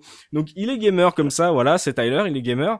Euh, et puis on peut voir sur sa table de nuit chez lui dans sa chambre une figurine tirée euh, du jeu préféré de Tyler, qui n'est autre que Sox, un robot issu de Nomad Soul. Voilà, il, le- Ah. il le dit comme ça, il voit la figurine, il fait ah ça c'est tiré de mon jeu préféré. Et voilà, en fait c'est Nomad Soul, le précédent jeu de Quantic Dream. Et, euh, toujours dans la mégalo, euh, toujours avec Tyler, quand on doit fouiller la bibliothèque avec le vieux pastiche de Miyagi dont on a parlé tout à l'heure, euh, le vieux te demande d'aller trouver un bouquin euh, signé de De Grutola, qui n'est autre que le véritable nom de famille de David Cage. Ah, Ah là, comme ça, voilà, il se place. Il y a, il y a même euh, dans le- l'appartement de Carla, il y a euh, euh, Citizen Cage euh, sur euh, un poster. euh. Et voilà, des petites des petites blagounettes comme ça. Euh, anecdote à la con que j'ai remarqué également. Alors ça c'est euh, 100% Bibi, c'est une information la case rétro. c'est euh, dans la version américaine donc qui s'appelle Indigo Prophecy. Euh, Carla est doublée euh, par la chanteuse américaine Barbara Scaff. Euh, qui double un autre personnage féminin du jeu, mais voilà, Carla est doublée par Barbara Scaff. Et Barbara Scaff a chanté le générique euh, d'une série française qui a été diffusée sur TF1 en 1996, Terre Indigo. Voilà. Oh. Ah, Alors, eh. Voilà, c'est ça. Je sais pas si je vois pas pourquoi le clin d'œil à Indigo, mais euh, pour avoir ça euh, deux fois de suite que le personnage principal ait euh, chanté le générique euh, d'un truc qui a exactement le même nom que son jeu, voilà, moi ça, voilà, la petite, le petit clin d'œil m'a fait marrer, voilà, la, la petite coïncidence m'a fait marrer. Et euh, pour finir, parce qu'il y a vraiment pas grand chose à tirer de Fahrenheit en termes de de voilà de, de trucs croustillants. Bon le changement de nom c'est parce que justement il y avait un truc qui s'appelait Fahrenheit euh, euh, aux États-Unis donc ils ont voulu changer et David Cage a voulu que en fait le jeu s'appelle euh, Indigo Prophecy partout dans le monde sauf que c'était trop tard la communication avait été faite euh, beaucoup trop en amont avec Fahrenheit donc au final ils ont gardé ce nom-là en Europe et au, Japon. Donc pour finir j'ai jeté un œil au côté du speedrun et évidemment hein, bien sûr c'est un jeu Fahrenheit qui est extrêmement speedrunné vous vous en doutez c'est très très dur de trouver du speedrun de, de Fahrenheit qui fait partie euh, des listes des jeux les plus euh, horribles à speedrunner euh, Ah oui, tu peux pas le runner. Enfin, je, je sais il pas y a, il y a, j'ai vu, j'ai trouvé un speedrun et euh, voilà, j'ai, c'est un any% euh, qui est très récent puisqu'il a été posté sur euh, Speed Demo Archive le 20 mai 2016. Donc euh, Ah oui. quand Ah on oui, enregistre, ça fait juste 9 jours. Ouais. Euh, donc euh, la personne, euh, voilà, c'est. Ah, mais il euh, fait tort à qui le mettent, hein. c'est ça, c'est un run de Gelato, c'est une speedrunneuse américaine qui a torché euh, Fahrenheit en 3 heures 26 minutes et 36 secondes. J'ai regardé un peu pour savoir s'il y avait des Oui, skips comment, et tout euh, comme ça. Ouais. C'est qu'en gros, euh, il fait le jeu pour avoir en- le moins de, de scènes entre guillemets de cinématiques possible. Euh, donc, euh, par exemple, le- les actions, les ouvertures de portes, c'est très rapide, c'est exactement quoi faire au, au bon moment. Euh, des fois, elle attend. euh, c'est comme je le disais, des fois, elle ne fait pas les les, quick time events pour euh, pour pas perdre justement pour pas avoir une vision etc comme ça elle gagne du temps mais euh, voilà elle court tout le temps. Enfin c'est il y a pas de glitch possible dans ce Fahrenheit mais voilà on peut le finir en 3h26 donc c'est à peu près la durée quand on connaît le jeu par cœur et qu'on sait à peu près euh, comment aller euh, pour l'optimiser. Euh, j'imagine que ça va être très dur de l'optimiser plus que ça. Euh, peut-être hein, il y a des trucs des fois elle, les- elle les loupe donc pourquoi pas mais ça m'étonnerait qu'on descende en dessous des 3 heures. Et euh, un truc aussi qui m'a fait rigoler c'est euh, donc comme on l'a dit il est ressorti une version remaster qui est sortie il y a pas longtemps Oui. et c'est celle que j'ai faite. voilà, et j'ai adoré le titre justement de l'annonce de ce remaster. C'était, euh, je crois, je sais plus c'est qui, peut-être Gamasutra encore ou Game Informer qui a dit pourquoi? C'est l'idée, c'est que le jeu il date de 2005 et euh, tout ce que le remaster fait, c'est d'avoir la gueule d'un jeu de 2005 un peu plus poliché en version high euh, PC quoi. Donc euh, C'est vrai, c'est vrai que ça, on l'a pas, on n'en a pas parlé, mais euh, rapidement, moi, j'ai, euh, bah, pour les besoins de- du podcast, j'ai refait la version remaster et euh, pareil, j'ai pas compris. en Enfin, plus, je. tu peux tu peux passer dans la version old, c'est un peu comme et- Monkey Island, mais qui a intérêt. Et oui, et, euh, Oui. et Et oui, tu oui, vois oui, vraiment et- une différence du coup ah, pas du tout. C'est poliché. T'as, t'as l'impression qu'il y a des espèces de petites plaquages de texture, mais pas, enfin, je- ça apporte rien. Enfin, c'est surtout voilà. par rapport au fait que si t'avais une version PC à l'origine, Oui, sais, ça fait Oui, vraiment. bah le si, il tourne euh, à 100 FPS chez moi, mais bon, enfin bon. Ça vaut le coup. Wow, Mais-. Ouais, alors que tout ce qu'il fallait à Fahrenheit, c'est d'être remaké avec le moteur d'Heavy Rain, c'est tout. Ouais. Eh ouais. pas un remaster. Donc euh, c'est Non, pour ça que ça m'a fait rire le pourquoi. C'est un, c'est un remaster vraiment honteux. Euh, vraiment qui, qui fait pas, qui fait même pas le minimum. Si, si t'as la version d'origine, il Mm. y a aucun intérêt euh, d'acheter cette version remaster.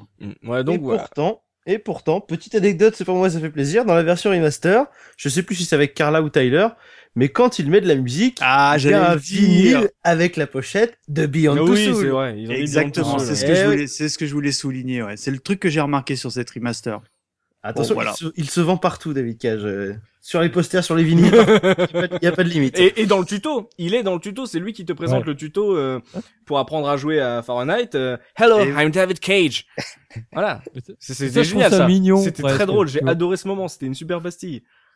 Ouais, mais à comme- l'époque, je trouvais ça cool, quoi. Ah oui, C'était c'est l'espèce très- Ah, de mais c'est ce que mur. Mais même aujourd'hui, je trouve ça sympa. C'est. Ouais. Donc voilà, Ça passe bien. speedrun, euh, 3h26, euh, 36 secondes de euh, Gelato, euh, speedrunneuse américaine. Ah, Et enfin, Mir va officiellement essayer de battre ce record, mais ça, c'est une autre histoire. Merci pour les anecdotes. On va maintenant parler pognon avec euh, Michael Twist qui va nous dire combien ça coûte si on veut se refaire le jeu aujourd'hui, euh, que, quelle plateforme faut choisir, qu'est-ce qui est le mieux et combien ça coûte. Oula, bah les enfants, va falloir sortir les billets, hein, parce que déjà, j'ai, bêtement, vous savez, quand je fais mes petits tableaux, je, je marque Xbox, PS2, etc. Je marque GameCube Ah bah non. et, et je fais mince, mais attends, GameCube, il y a rien. Et en fait, euh, bah il y a pas de version GameCube. J'étais assez étonné. Donc euh, c'est dommage parce Comme que je pense que, enfin, par rapport à la PS2 ou quoi, sans faire de troll là-dessous, je pense qu'il aurait été très con- convenable. Enfin, il me semblait qu'il était sorti sur tout, mais non. Il faut savoir donc, bah moi je l'avais, je l'ai racheté donc la version remaster sur Steam. Honnêtement, euh, on peut la toper à moins de 5 euros. Hein, euh. Ah bon, on te l'a offert? Euh, non, non, non, je l'ai acheté pour, pour l'émission en plus. Oh. Hein, mais vraiment, hein, ah non, non, mais je suis sérieux comme garçon. Hein. Bon, alors je vais m'adresser à, tiens, en Falmir. Alors, on va commencer par une version euh, PC. Euh, boîte hein, évidemment parce que vu vu quand même le, le, le jeu si tu l'achètes en loose euh, le CD-ROM c'est qu'il y a un souci on est d'accord donc, euh, cher Enfa, à combien tu penses que le jeu cote sur PC une version euh, d'origine Parce que tu sais qu'il y a mille et une versions, euh, just for your machin. Euh, non, non, la version de base, d'origine. La version de base de Fahrenheit, oh, je dirais 5 euros. Eh ben, tu as tout à fait raison parce que euh, faut savoir que euh, les prix que j'ai, la fourchette de prix que j'ai trouvé, c'est entre 4 et 5 euros maximum. Euh, donc, euh, bah voilà, hein, il faut vraiment pas, si tu vois des 15 euros, bah c'est c'est une blague. Euh, donc, euh, pareil pour une version PS2, toujours enfin. Euh, bah, combien tu penses que le jeu cote par, en revanche sur ce support que, qui est fort, fort cher à notre ami JP Euh, PS2, je dirais 5 euros. C'est plus.